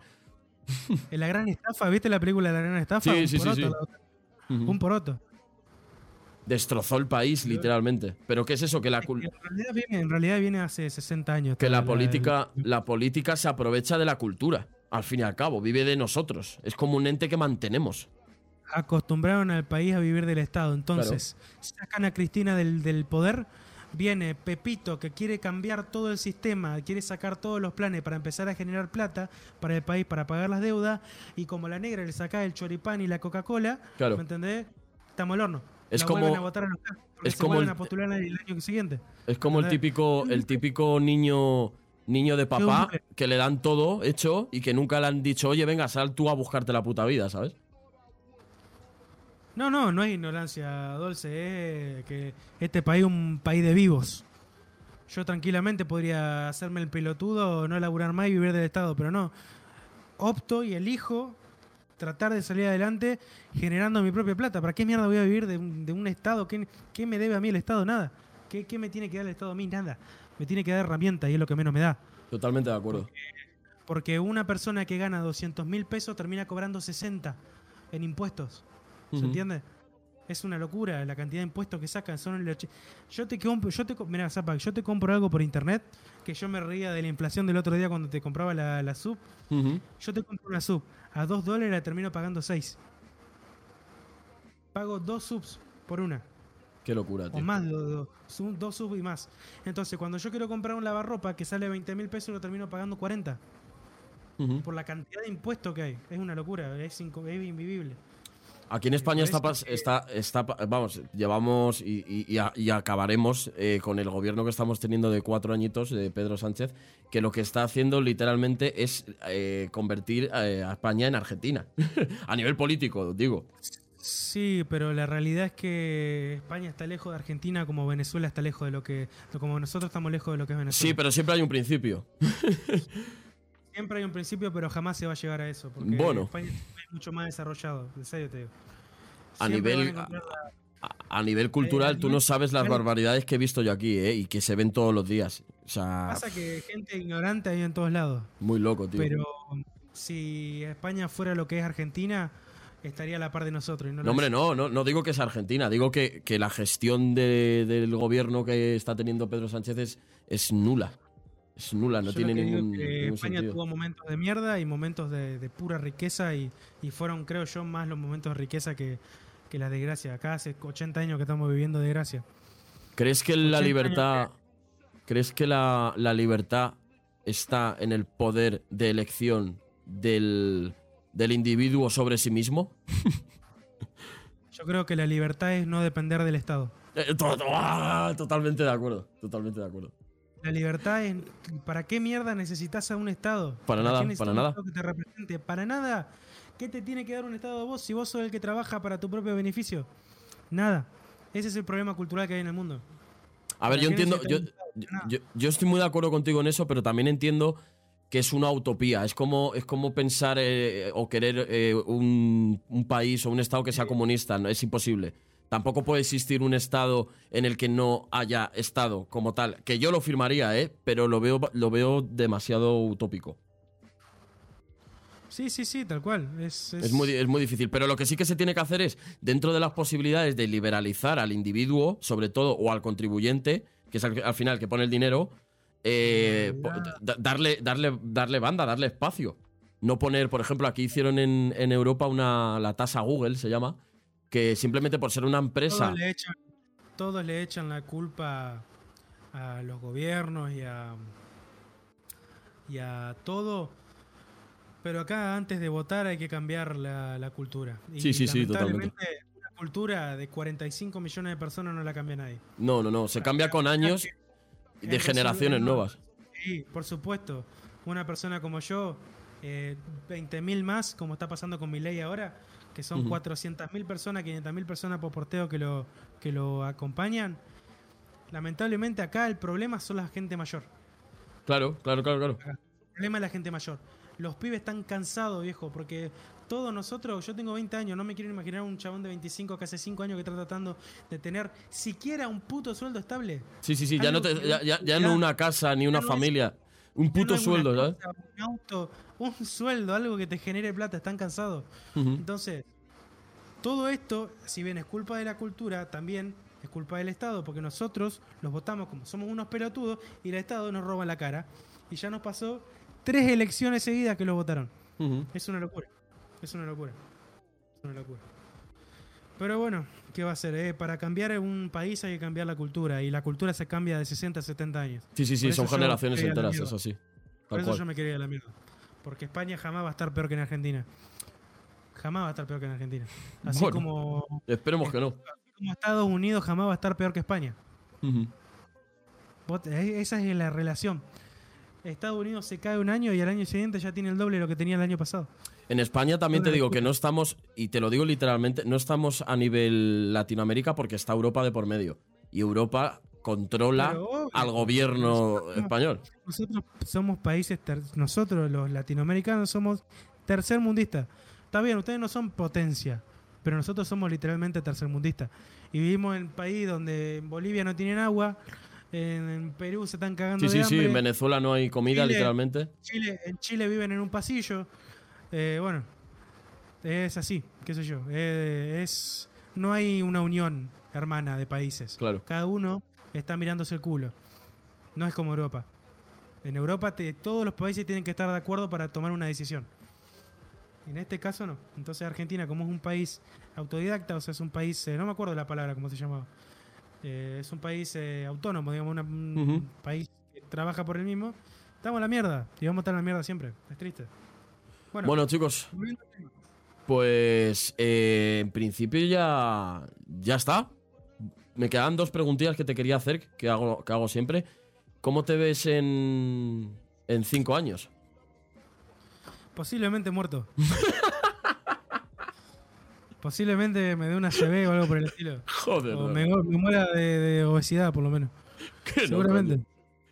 Pero si no. Yo igual, eh, yo de una cirrosis. O de aquí me canjean 70 chupitos, ala, venga, al hospital. De acá a cinco años, de acá a cinco años planeo hacer algo de mi vida. Lograr eh, las metas que estoy tratando de cumplir ahora, que es irme a la mierda y, y espero que de acá a cinco años poder cumplirlo. Es mi objetivo y de Yo acá a te veo. años irme- Yo te veo de aquí en, a- aquí en España en, en los próximos cinco años, ¿eh? Si el sueldo me lo permite, si tengo un, Aquí- un trabajo que me dé estabilidad, sí.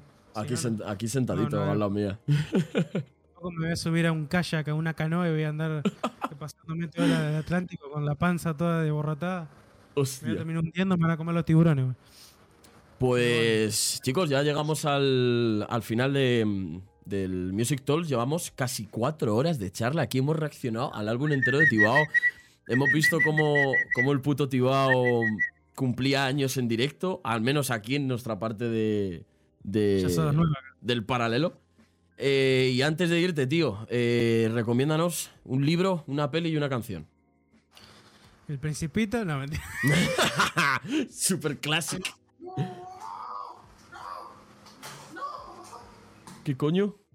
Ah, que no te estaba viendo, se te había caído algo. Tiré, tiré agua a la mierda. Tiré agua a la mierda, bueno, no importa. Eh, ¿Un libro? ¿Un qué? Un libro, una película y una canción. Un libro. No soy de leer. Eh, o sea, leo, pero no, no, no sé cómo explicarlo. No soy de leer. Nunca leí un libro redundante en mi vida. Como decir, guau, qué librazo, digamos. Eh, así que no te puedo recomendar ninguno porque ni siquiera me gusta Harry Potter, así que... Sin problema. Eh, ¿Qué era lo otro? ¿Película? Una película. Eh, qué poco. ¿Cómo es? Qué poco imaginativo que soy, loco. Joder, una que digas, "Es- esta es mi peli favorita, o da igual el género que sea, o una recomendación que quieras hacer, sin más. Una película favorita. Me vi la de. Bueno, yo ahora me vi que me gustó bastante. Me vi la de cos- Las cosas por limpiar en Netflix. La de Las la mina que. Cosas por limpiar, ni puta idea. La tenés que ver, está muy buena. Es la de la mina que sufre acoso en la casa con el novio que la maltrata. Y tiene una hija y la familia no le da ni tronco de bola y tiene que solucionar su vida sola. Está muy buena, una miniserie. No lo he visto. Ah, es una miniserie. Pero. No sé, boludo, no soy muy bueno para Yo sí, sí estoy metido en el mundo de la música, de los videojuegos, de todo. Pero de lo que es película y tal, no hay una película que vos digas, wow, qué peliculón, me marcó la infancia.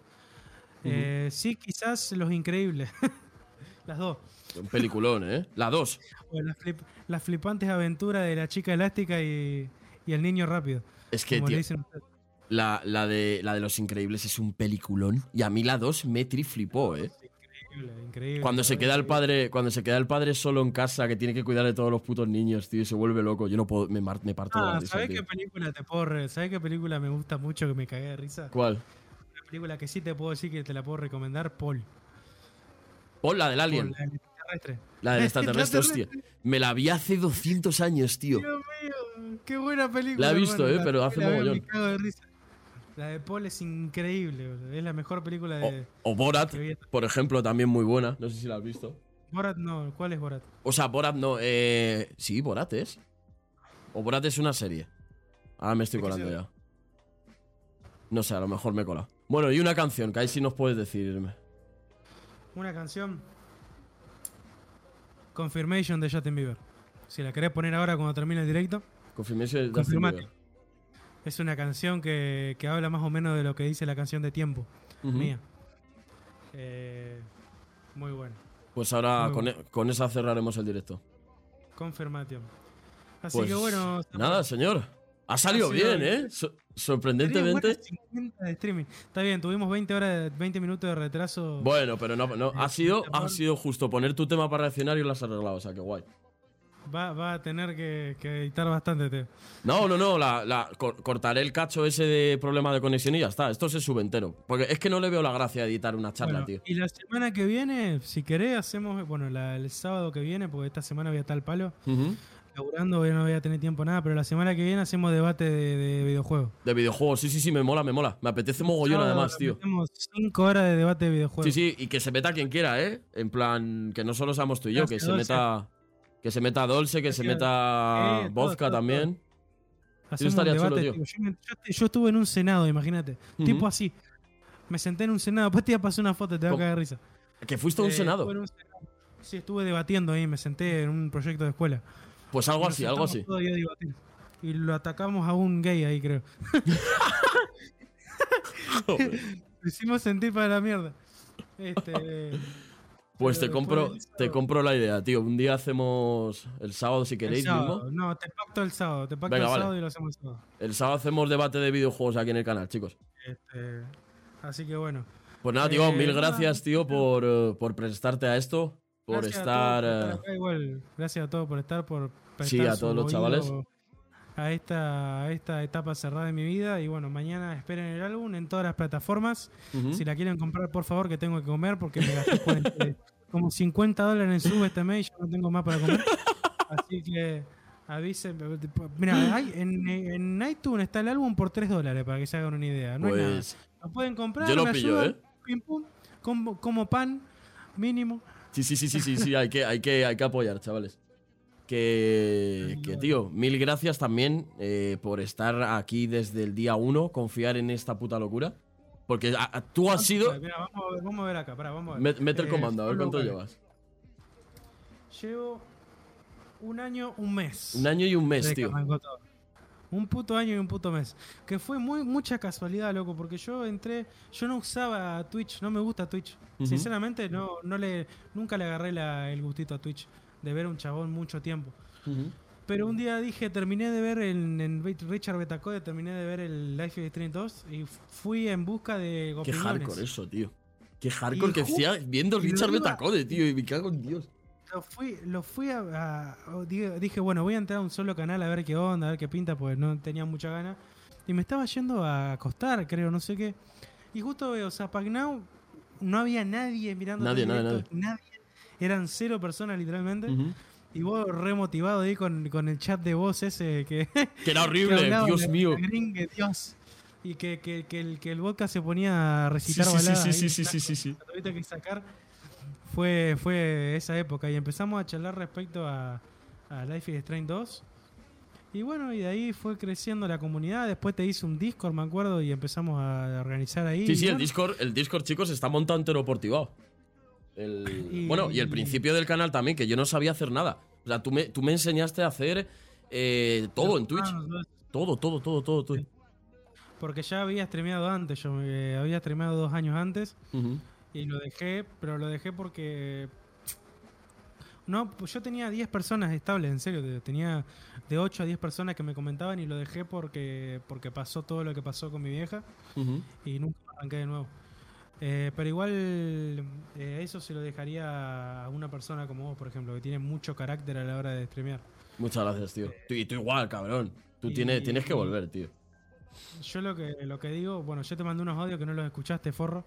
Ya, los tengo que. Es que, tío, hoy ha sido una locura de día. Fueron cuatro minutos de audio importantes. Hombre, claro que los voy a escuchar. que lo tenés que escuchar porque son importantes. Y bueno. Pues nada, eh, tío. Hasta el día de hoy, esperemos que sean años más. A ver cómo deriva todo esto. De momento vamos muy bien. Y que de acá un par de meses tengas 30, 40, 50 viewers por directo, que lo vas a tener sin problema. Muchas gracias, tío. eh, porque arrancás el, el Yo de- desde el día. streaming insultando viejas. así que eso no lo hace cualquiera. Muchas gracias, tío.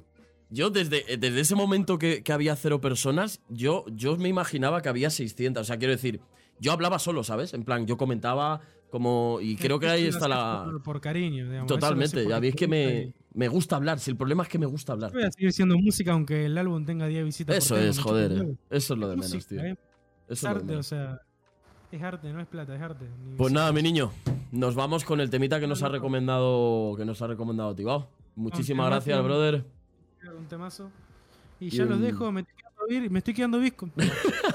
Yo igual, ¿eh? Eh, eh, ayuda, no veo. No. Eh, pero bueno, Pues nos eh, vemos, gracias a todos por estar y nos estamos viendo la semana que viene. Con. Pasa, pasa mañana un buen cumple, tío. Y un abracito muy fuerte. Cuatro horas, hermano. Sí, ¿qué sí, sí, sí. Una banda. Creo La que la charla- más larga. Sí, hombre, claro, la más larga. Y será la más larga seguramente, ¿eh? También tenía que ser la más larga, ¿eh? Y había que hablar. Igual quedaron cosas Ujú. hablar, eh. Quedaron cosas Bueno. pendientes por hablar. Pues yo he estado súper a gusto, tío. Espero que te lo hayas pasado bien. Y Sí. nos vemos por ahí, tío. Por los chats, por los mañana, WhatsApp. forros. Suscríbanse a mi canal. Eso es. Y esperen el álbum porque ya sale dentro de poco. Síganme en, en Spotify y síganlo a Carlitos Zapagnon. A Carlitos Zapato. Muchas a gracias, tío. Carlitos Zapato. Así me sigan metiendo más. Gracias Pues a todos nada, por nene. estar. Los odio, Benja, suicidate. Eh, no, mentira, te quiero, Benja. Que te voy a seguir bañando. Y va a llegar un día que me va a pudrir y no va a entrar nunca más al chat. Lo vas a lograr. Que no, joder, Pero que no. por ahora no. Por ahora no. Bueno, gracias por todo. Hasta luego. Abrazote, mi niño. Sabes que esto es tu casa cuando cuiden el ego. Y sí, algún día voy a ir, algún día. Algún Sí, día que sí, se me sí. dé la oportunidad voy a ir. Ya lo verás. Nos vemos. Nos Nos vemos, vemos, Dios. tío. Nos vemos, adiós. Hasta luego. Hasta luego, chicos. Hasta Adiós. luego. Adiós. Estas son las 10 canciones de la historia. Número uno. Yo